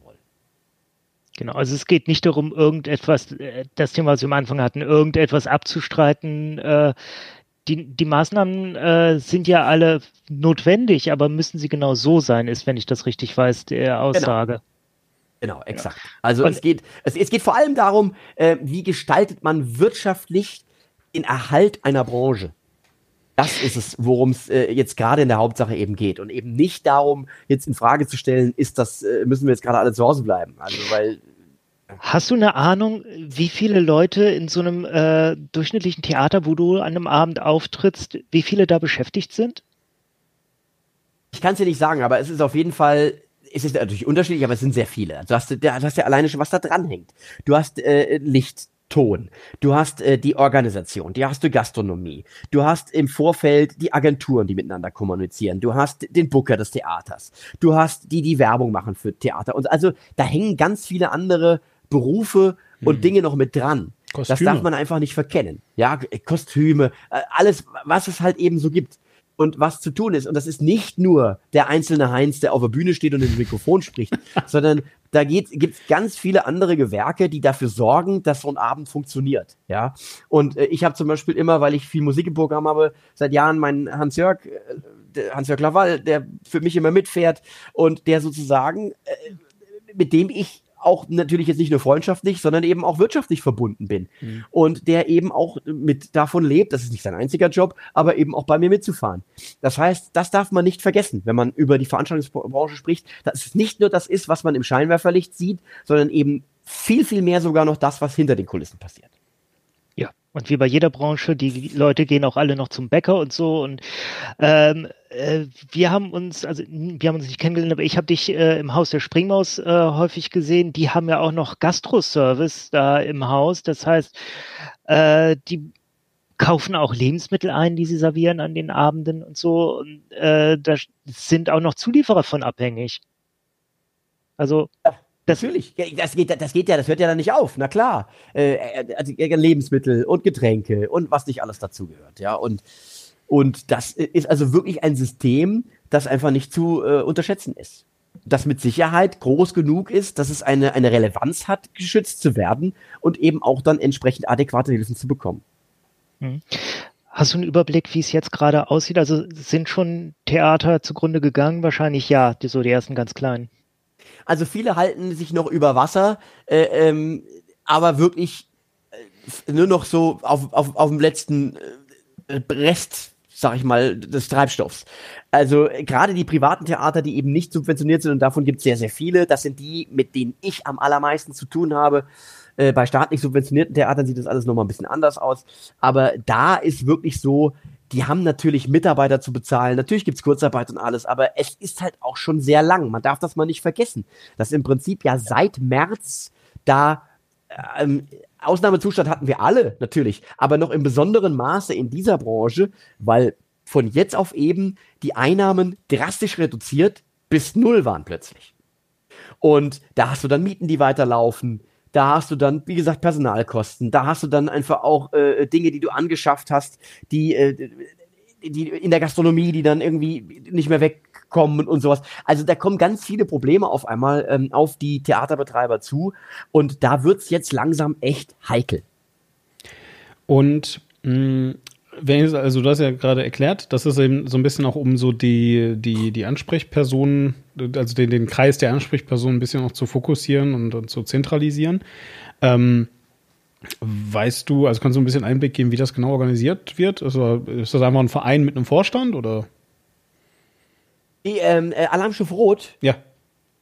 Oh Gott, das, das würde mich jetzt überfordern, dir das äh, Weißt zu sehen. Nee, was ist ja das nicht für, eine, schlimm. für, eine, für, eine, für, eine, für eine juristische Person ist. Ich, ich Ja. glaube, es ist wirklich einfach nur ein Zusammenschluss, äh, der, der wirklich äh, Aktionen gemeinsam Ja, macht. ja, ja. Ich glaube nicht, dass es da in irgendeiner Art einen Vorstand gibt Okay. oder sonst irgendwas, sondern es ist eine Art Initiative. Mhm. Ja, und da gibt es in allen Bundesländern gibt es nochmal Unterinitiativen und es gibt eben auch dann äh, nochmal gemeinsame Veranstaltungen, große Veranstaltungen, die dann in der Hauptsache dann in Berlin äh, stattgefunden haben und wahrscheinlich auch stattfinden werden. Wenn du jetzt hier Leute erreichst, die irgendwie sagen, naja, also äh, ich bin zwar hier, ich bin ja kein Künstler, aber ähm, Ja. ich finde Kunst trotzdem ganz cool. Und vielleicht möchte ich auch, also vielleicht gehe ich auch jetzt nicht unbedingt so viel ins Theater, weil ich bin irgendwie äh, 20 oder sowas. Und aber trotzdem ähm, fände ich das schon eigentlich ganz knöfte, wenn ähm, die hier bleiben, weil ich es irgendwie ganz, ganz pittoresk finde. So reden 20-Jährige heutzutage.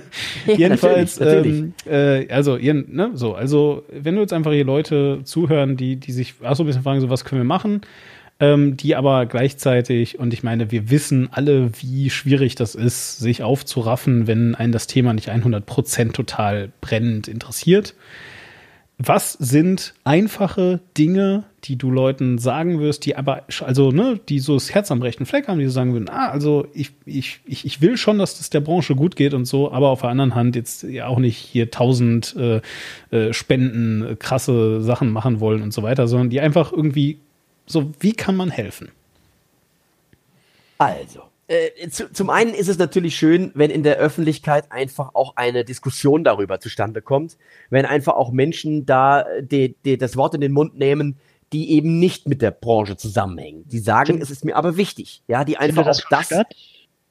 Gibt's, gibt's da schon Anfänge? Findet das schon statt? Gibt's da schon Anfänge? Ich habe das Gefühl. Ich habe das Gefühl, also ich bin ja auch gerade jetzt äh, dadurch, dass wir ähm, das, äh, da muss ich, äh, kann ich direkt das zweite schon sagen, komme ich gleich noch drauf. Also Christoph zum Beispiel hat, äh, mein Kollege Christoph Sieber, der hat ganz zu Anfang der, äh, in der, der Pandemie die Kunstnothilfe aus der, ähm, aus der Taufe gehoben. Das ist ein, ein, ein, ein Gremium, ganz, ganz sauber aufgebaut mit der GLS Bank, hat man da zusammengearbeitet und das ist ein, ein, ein, ein Fonds, da kann man einerseits Spenden hin entrichten, Kunstnothilfe, und andererseits bekommen Künstler, äh, die in schwierige Situationen kommen, dort schnell und unbürokratisch nach einer kurzen Prüfung ihres Falls, den sie da darlegen müssen, einfach Unterstützung.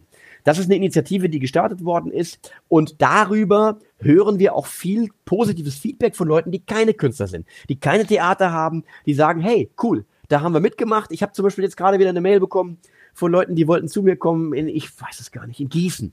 Und die haben geschrieben, Herr Mann, äh, wir können nicht, äh, weil es darf, darf ja nicht stattfinden. Und äh, jetzt haben wir das Geld für die Karten zurück. Was soll man damit machen? Sollen wir Ihnen das privat überweisen? Und ich gesagt, nee, Gottes Willen, äh, überweisen Sie es bitte an die Kunstnothilfe. Dann haben sie gesagt, haben wir gemacht, wir haben den Betrag verdoppelt und haben es an die Kunstnothilfe überwiesen. Also das, das sind so kleine Dinge, die man tun kann. Auf jeden Fall, was man auch tun kann. Und da rufe ich vor allem auf, weil wir es ja hier mit einem netzaffinen Publikum zu tun haben. Es gibt viele Künstler, die momentan äh, über Patreon und äh, hast du nicht gesehen, die ganzen äh, digitalen Formate eben auch da jetzt äh, Dinge produzieren, Kickstarter-Kampagnen starten und so weiter und so fort. Und da kann man auch, wenn man es denn hat und äh, das Geld hat, wenn man es sich leisten kann und helfen möchte, kann man da einfach auch mitmachen, äh, kann sich da beteiligen, kann Abos abschließen und äh, da Künstlern, die sich da momentan engagieren und die auch viel investieren, um dort Präsenz zu sein, einfach auch was Gutes tun. Das wäre etwas, äh, was mir jetzt noch einfällt spontan. Und äh, weil wir jetzt auf Weihnachten zugehen, ich weiß nicht, wann ihr sendet, aber auf jeden Fall toll sind natürlich auch immer Gutscheine, die du auch bei Theatern kaufst, wo du einerseits dem Theater das Signal gibst, hey, wir denken an dich, wir vergessen nicht, dass es euch gibt. Und äh, zum anderen haben die dann halt einfach erstmal äh, Bares in der Kasse. Und was äh, jeder, jede, jedes, jeder Gutschein hilft. Das ist gut. Ja, also ihr sollt nicht, liebe Leute, den Theatern Gutscheine schenken, sondern ihr sollt da welche kaufen. Ja, das ist ganz Genau, wichtig. äh, da- um Gottes Willen, nicht, dass da irgendwelche Douglas-Gutscheine auf einmal im, Amazon. Äh, im örtlichen Theater, im, genau, Amazon-Gutschein. Ja. Okay, super. So, ich glaube, äh, das war doch wirklich sehr, sehr erhellend. Äh, Quink, hast du noch irgendwas? Ich habe es gerade nachgeguckt. Ähm, Alarmstufe Rot, äh, Nein. ja, genau, was Alarmstufe Rot jetzt genau ist. Äh, es ist ein Action-Thriller von 1992 mit Steven Seagal. Command and Conquer. Und außerdem ist es ein äh, EVIG, das heißt, wenn ich das richtig weiß, eingetragener Verein in Gründung. Aha, ja, genau. Da, also, genau, irgendwie, genau. Ja, okay.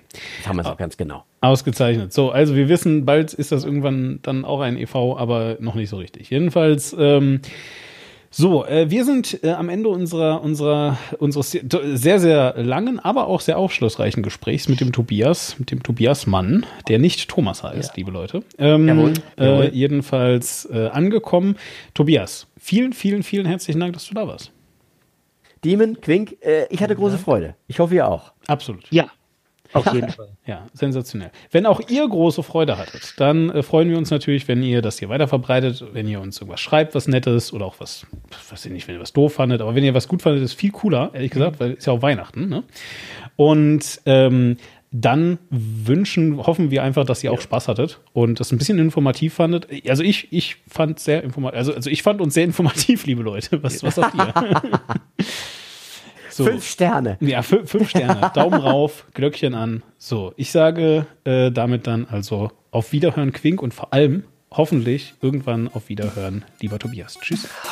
Und auf, Tschüss, macht's gut, jetzt ja, und auf Wiedersehen auf einer Bühne. Ja, Jawohl. genau. Äh, es ist Tradition mittlerweile, dass wir einfach ins Outro reinsprechen. Also, wenn du noch was erzählen möchtest, Ach so, das wäre sozusagen das, das Pendant dazu, wenn bei den Nachrichten, wenn sie ihre Zettel dann so auf genau, genau. stoßen auf Genau. den Schreibtisch und dann so ins. Gespräch, na und, wie fandst du das Wetter heute? Ja, war ja nicht so. Ah, meine war Häuser, so viel mehr Geld wert jetzt. so, Ja gut, wir haben jetzt relativ wenige äh, Wortwitze mit Mann gemacht, aber eventuell die Zuhörer können ja noch äh, ein paar in die Kommentare werdet schreiben. kreativ, Leute. Das ist gerade die beste Zeit, um kreativ zu sein. Die, die wir alle noch nicht, die, die von Tobias noch nicht gehört hat, so, wo, wo er sich dann denkt, Mann o Meter. Ja, Quink hat, Quink Ja. hat heute einfach gewonnen, als du am Anfang direkt einen guten Witz gemacht hast. Ja, Mansplaining ist natürlich wirklich echt gut. Ja. Ich sehe ein neues Programm auf uns zukommen. Das, ist, das ist eigentlich gar kein schlechter Programmtitel, du. Also wenn ich drüber nachdenke, ist echt gar nicht so schlecht. Mansplaining ist gar nicht so übel. Ich fürchte, inhaltlich passt er besser zu Hoeka, aber